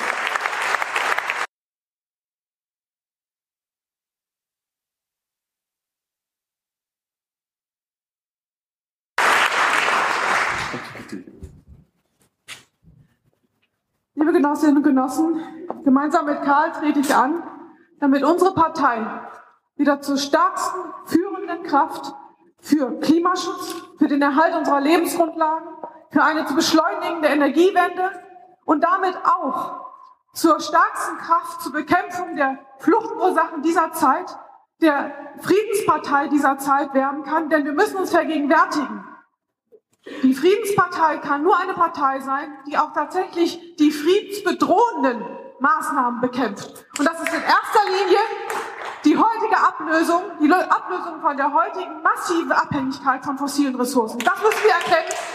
Und das ist unsere Aufgabe als Sozialdemokratie. Und wenn man sich international umschaut, dann muss man doch erkennen, dass das Wort Energiewende weltweit unübersetzt verwendet wird. Warum ist das so? Weil wir um die Jahrtausendwende als Sozialdemokratie in der Führung eine Energiewende gestaltet haben, die den weltweiten Umstieg auf erneuerbare Energien angezettelt hat. Das waren wir Sozialdemokraten. Insofern sind wir das Original und wir müssen es wieder werden. Ich sage auch, wir müssen es wieder werden, weil in letzter Zeit, in den letzten Jahren, sind auch Rückschritte gemacht worden. Und zwar auch unser, unter unserer Beteiligung. Es sind Rückschritte gemacht worden, indem Ausbau, Mengenbegrenzungen für erneuerbare Energien beschlossen wurden, die seither wirken. Es wurde eine Umstellung auf ein Ausschreibungssystem vorgenommen, mit dem fixiert wurde, wie viel erneuerbare Energien ausgebaut werden können und nicht mehr. Also genau das Gegenteil dessen, was eigentlich eine beschleunigte Energiewende braucht. Und wir müssen eben uns dann fragen, wie kann man das ändern? Und wenn ich dann höre, dass in unserer Partei es immer wieder heißt, wir sollten doch nicht grüner sein als die Grünen, dann möchte ich daran appellieren, dass bei der Europawahl über zwei Millionen Wähler von den Grünen zu den, von, den, von uns weggegangen sind zu den Grünen. Und das muss sich ändern. Das darf von uns nicht so hingenommen werden.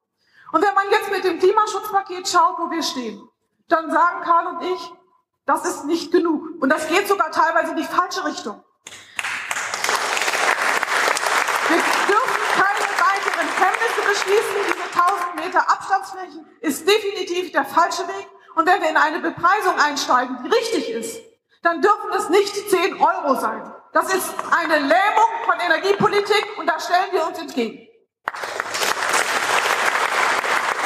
Ich bin dankbar und stolz darüber, dass ich mit Nina Schier diese Kandidatur gemeinsam starten konnte. Nina ist keine Sprücheklopferin und ich stimme Boris zu, dass wir mit Sprüchen die Probleme unserer Zeit nicht lösen können und auch uns hier nicht gegenseitig erklären können, was wir schon immer gefordert haben, sondern müssen die Probleme benennen und lösen.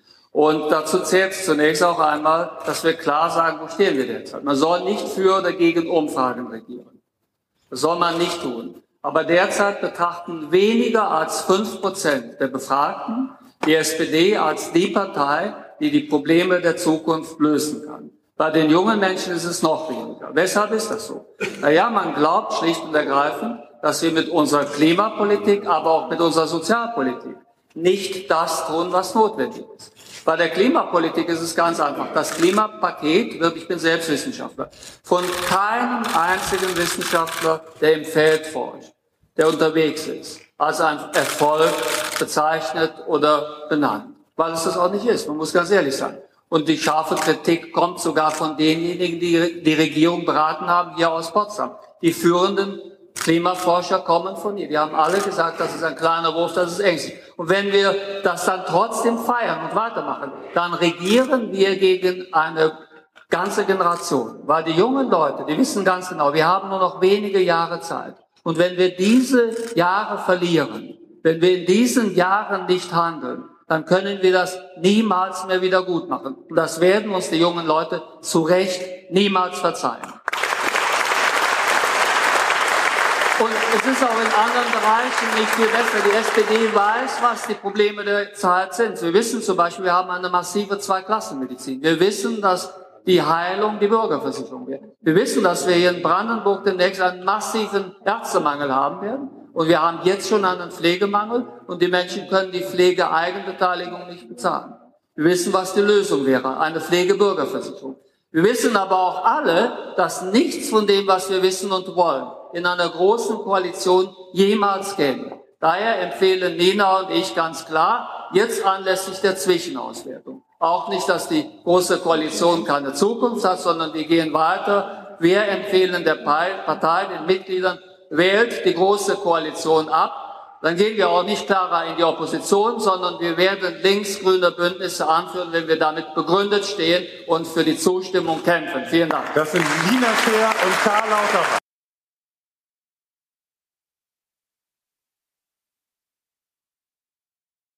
Mit Karl haben wir schon ein, am, am, Anfang einige Punkte genannt. Ich will sie noch ein bisschen verkomplettieren. Weil wenn wir diese Fragen Ressourcenschutz, ernst nehmen, dann müssen wir auch schauen, welche weitergehenden Maßnahmen kann man ergreifen, um es zur Selbstverständlichkeit werden zu lassen, dass eine Gesellschaft sich in diese Richtung bewegt.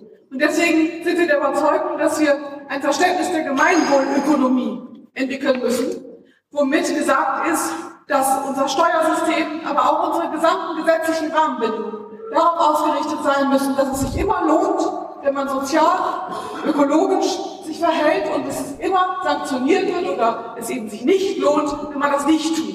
Dieses Prinzip der Gemeinwohlökonomie, das muss der rote Faden sein, mit dem wir Politik machen wollen, mit dem wir gesetzliche Rahmenbedingungen und das Steuersystem auch ausgestalten wollen.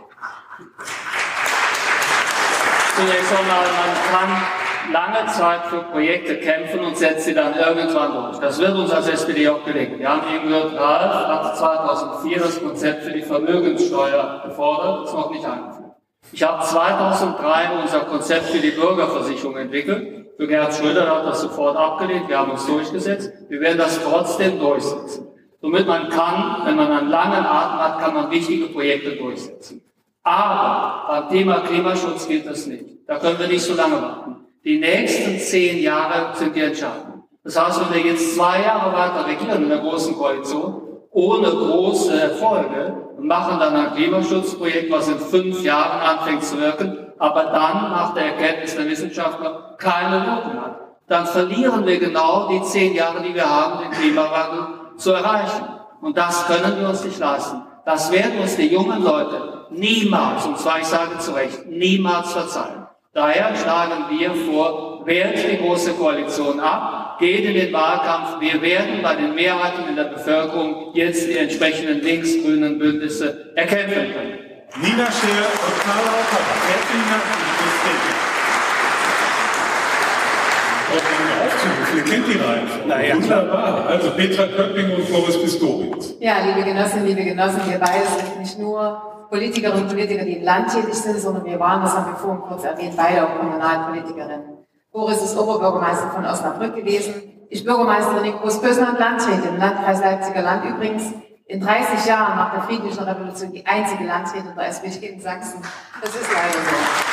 Gleichzeitig sagen wir das deswegen, weil wir als SPD eine Kommunalpartei sind. Das heißt, wir möchten SPD-Politik von der Kommune ausdenken, über die Kommunen, die Landkreise, die Länder und zum Bund.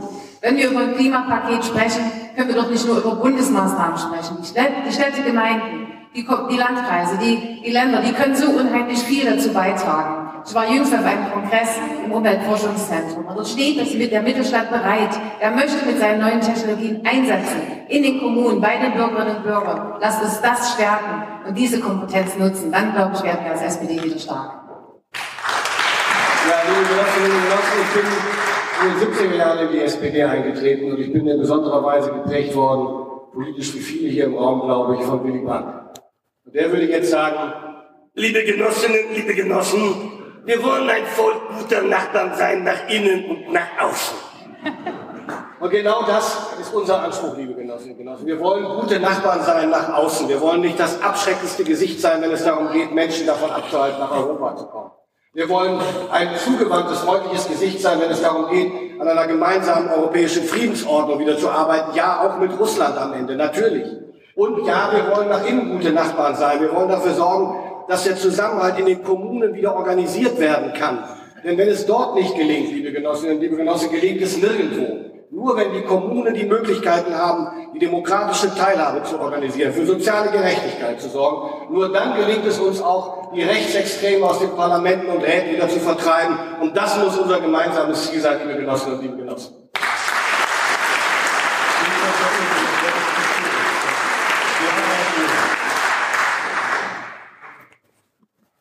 Ja, wie Boris und Petra sind auch Olaf und ich ein ähm, Team aus Ost und West. Und unser Ziel ist es, die Lebensverhältnisse anzugleichen in Deutschland. Und das kann nur gelingen, wenn wir in Ostdeutschland nicht einen Nachbau West machen, sondern wenn wir die innovativste Region werden, die es in Europa gibt. Und Innovation, das heißt in dem Bereich zwei. Das sind zum einen gesellschaftliche Innovation und da ist Brandenburg ganz vorne mit dabei. Wir sind ein tolerantes Land. Wir haben einen Vergabemindestlohn gehabt, bevor das auf Bundesebene der Fall war. Wir haben ein Paritätgesetz gemacht als erste in der Bundesrepublik. Und unser Oberbürgermeister von Potsdam zum Beispiel ist ganz vorne mit dabei, wenn er sagt, die Kommunen engagieren sich für Safe Harbor Initiativen, damit das Sterben im Mittelmeer aufhört. Wir müssen gesellschaftlich tolerant sein in Ostdeutschland und progressiv. Das Zweite ist, dass wir innovativ sein müssen. Und da ist es gut, dass die Innovationszyklen in der Globalisierung schnell sind, weil wir müssen die Innovationsprodukte der nächsten Jahrzehnte bei uns herstellen, in Wasserstofftechnologie, in anderen Bereichen, weil dann schaffen wir die guten Arbeitsplätze mit Zukunft und dann können wir es auch schaffen, Lebensverhältnisse in Ost und West anzugleichen, aber es geht nur als tolerante und innovative Region. Dankeschön.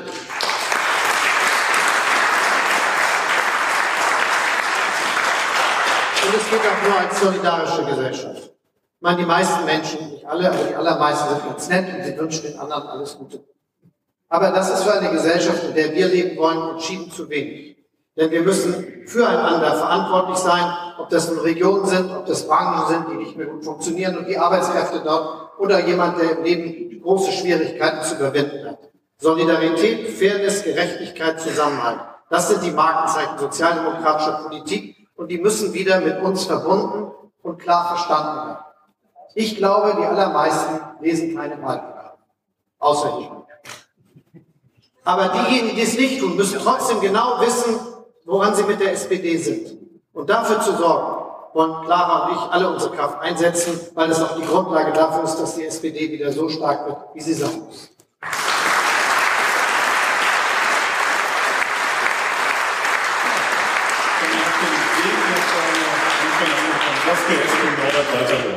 Liebe Genossinnen und Genossen, wir sind jetzt zum 20. Mal schon bei äh, Genossinnen und Genossen in den Landesverbänden. Auch ihr habt uns heute Abend wieder gezeigt, dass diese Partei sehr, sehr lebendig ist und dass wir reden müssen. Und das ist gut. Vielen Dank dafür.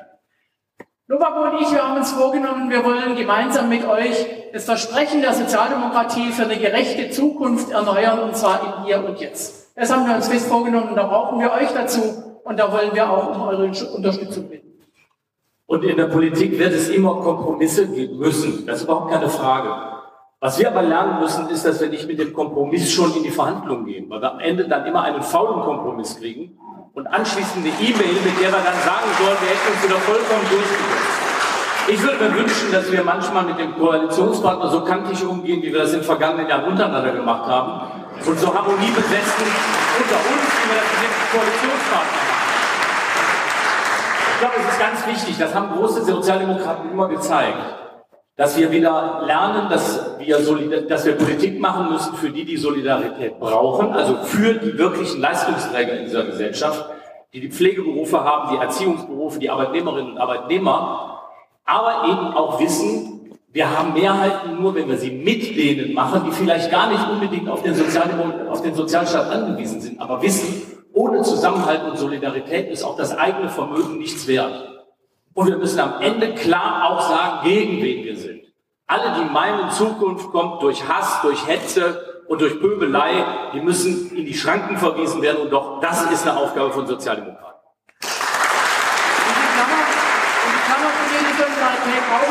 zu geben bereit sind, die wollen wir gerne sein als Sozialdemokratie.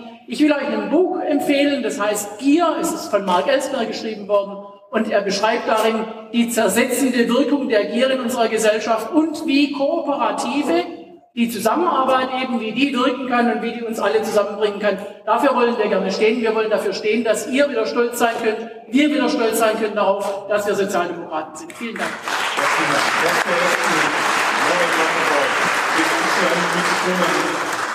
Wunderbar, das klappt ja hervorragend. Gesine und Ralf, ihr habt das Wort. Liebe Genossinnen und Genossen, ich habe neun Jahre in Frankfurt-Oder verbracht, als ich die Universität, die Europa geleitet habe. Das waren für mich nicht nur sehr wichtige, wunderbare, sondern auch sehr lehrreiche Jahre. Denn ich habe dabei gelernt, wie dieses Frankfurt-Oder, das nicht gut dran war, das ziemlich depressiv war, sich enorm entwickelt hat, unter anderem durch sehr viele Gespräche zwischen den Bewohnern und auch mit der geistigen Zentrum der Universität. Das ist etwas wichtig, das ist eine Produktivkraft. Und deswegen werben wir auch innerhalb der, Uni der Partei dafür, geistig uns auseinanderzusetzen, uns Argumente auszutauschen, auf diese Weise zur Einheit zu kommen. Ralf und ich sind das älteste Paar. Das liegt nicht an Ralf. Und wir glauben aber, dass wir es trotzdem bewirken könnten. Das, was die Partei jetzt braucht, das ist Begeisterung und das ist Überzeugung. Und wir sind beide überzeugte und begeisterte Sozialdemokraten. Und in diesem Sinne wollen wir diese Partei führen. Genossinnen und Genossen, was man kann, hängt nicht am Alter. Ich komme aus dem Landesverband, wo wir die meisten über 100-jährigen Mitglieder haben. Kann man sagen, treten in die SPD an, die Lebensordnung ist hoch. Aber der Punkt ist nicht dieser, sondern Leidenschaft bedeutet, dass die jungen Leute wieder merken, dass die wichtigen Dinge bei uns diskutiert und was man in der Birne hat, ob man Energie hat sozusagen. Darauf kommt es an, nicht wie alt man ist. Mit uns als Vorsitzenden bekommt ihr ein paar, wo Tatkraft, wo Standfestigkeit und Teamgeist zusammenkommen. Tatkraft, manche sagen, ich gucke immer ein bisschen grimmig, das geht aber nur der Konkurrenz. Wenn ich dann die Bürger treffe, sagen sie, sind viel näher, sie sind viel netter, als ich dachte, ist doch viel besser als umgekehrt, Genossen, Genossen. Das geht schon. Zusammenhalten, was tun, kämpfen, Teamgeist zeigen, Standfestigkeit mit mächtigen Interessen. Mit dem Teamgeist will ich das nochmal sagen. Ich bin Linkshänder, Linksfuß von Geburt an. Ich kann das gar nicht ändern.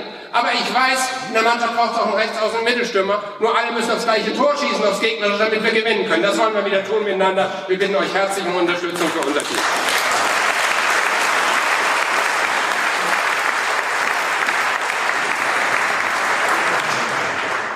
Christina und Michael. Eure Zeit. Liebe Genossinnen und Genossen, wir stehen heute hier, weil wir der SPD Mut, Zuversicht und Visionen zurückgeben wollen. Wer Visionen hat, der soll in Zukunft nämlich nicht mehr zum Arzt gehen, sondern der soll seine neue politische Heimat in unserer Partei finden. Und das sind unsere Ideen für die nächsten zehn Jahre. Im Jahr 2030 nehmen genauso viele Väter wie Mütter Elternzeit und wir sind auf dem Weg der Gleichstellung und Gleichberechtigung Partnerschaft und Familien ein großes Schritt voran. Im Jahr 2030 ist Bildung endlich gebührenfrei und zwar von der Kita bis zur Hochschule. Im Jahr 2030 liegt die Schulabbrecherquote bei Null.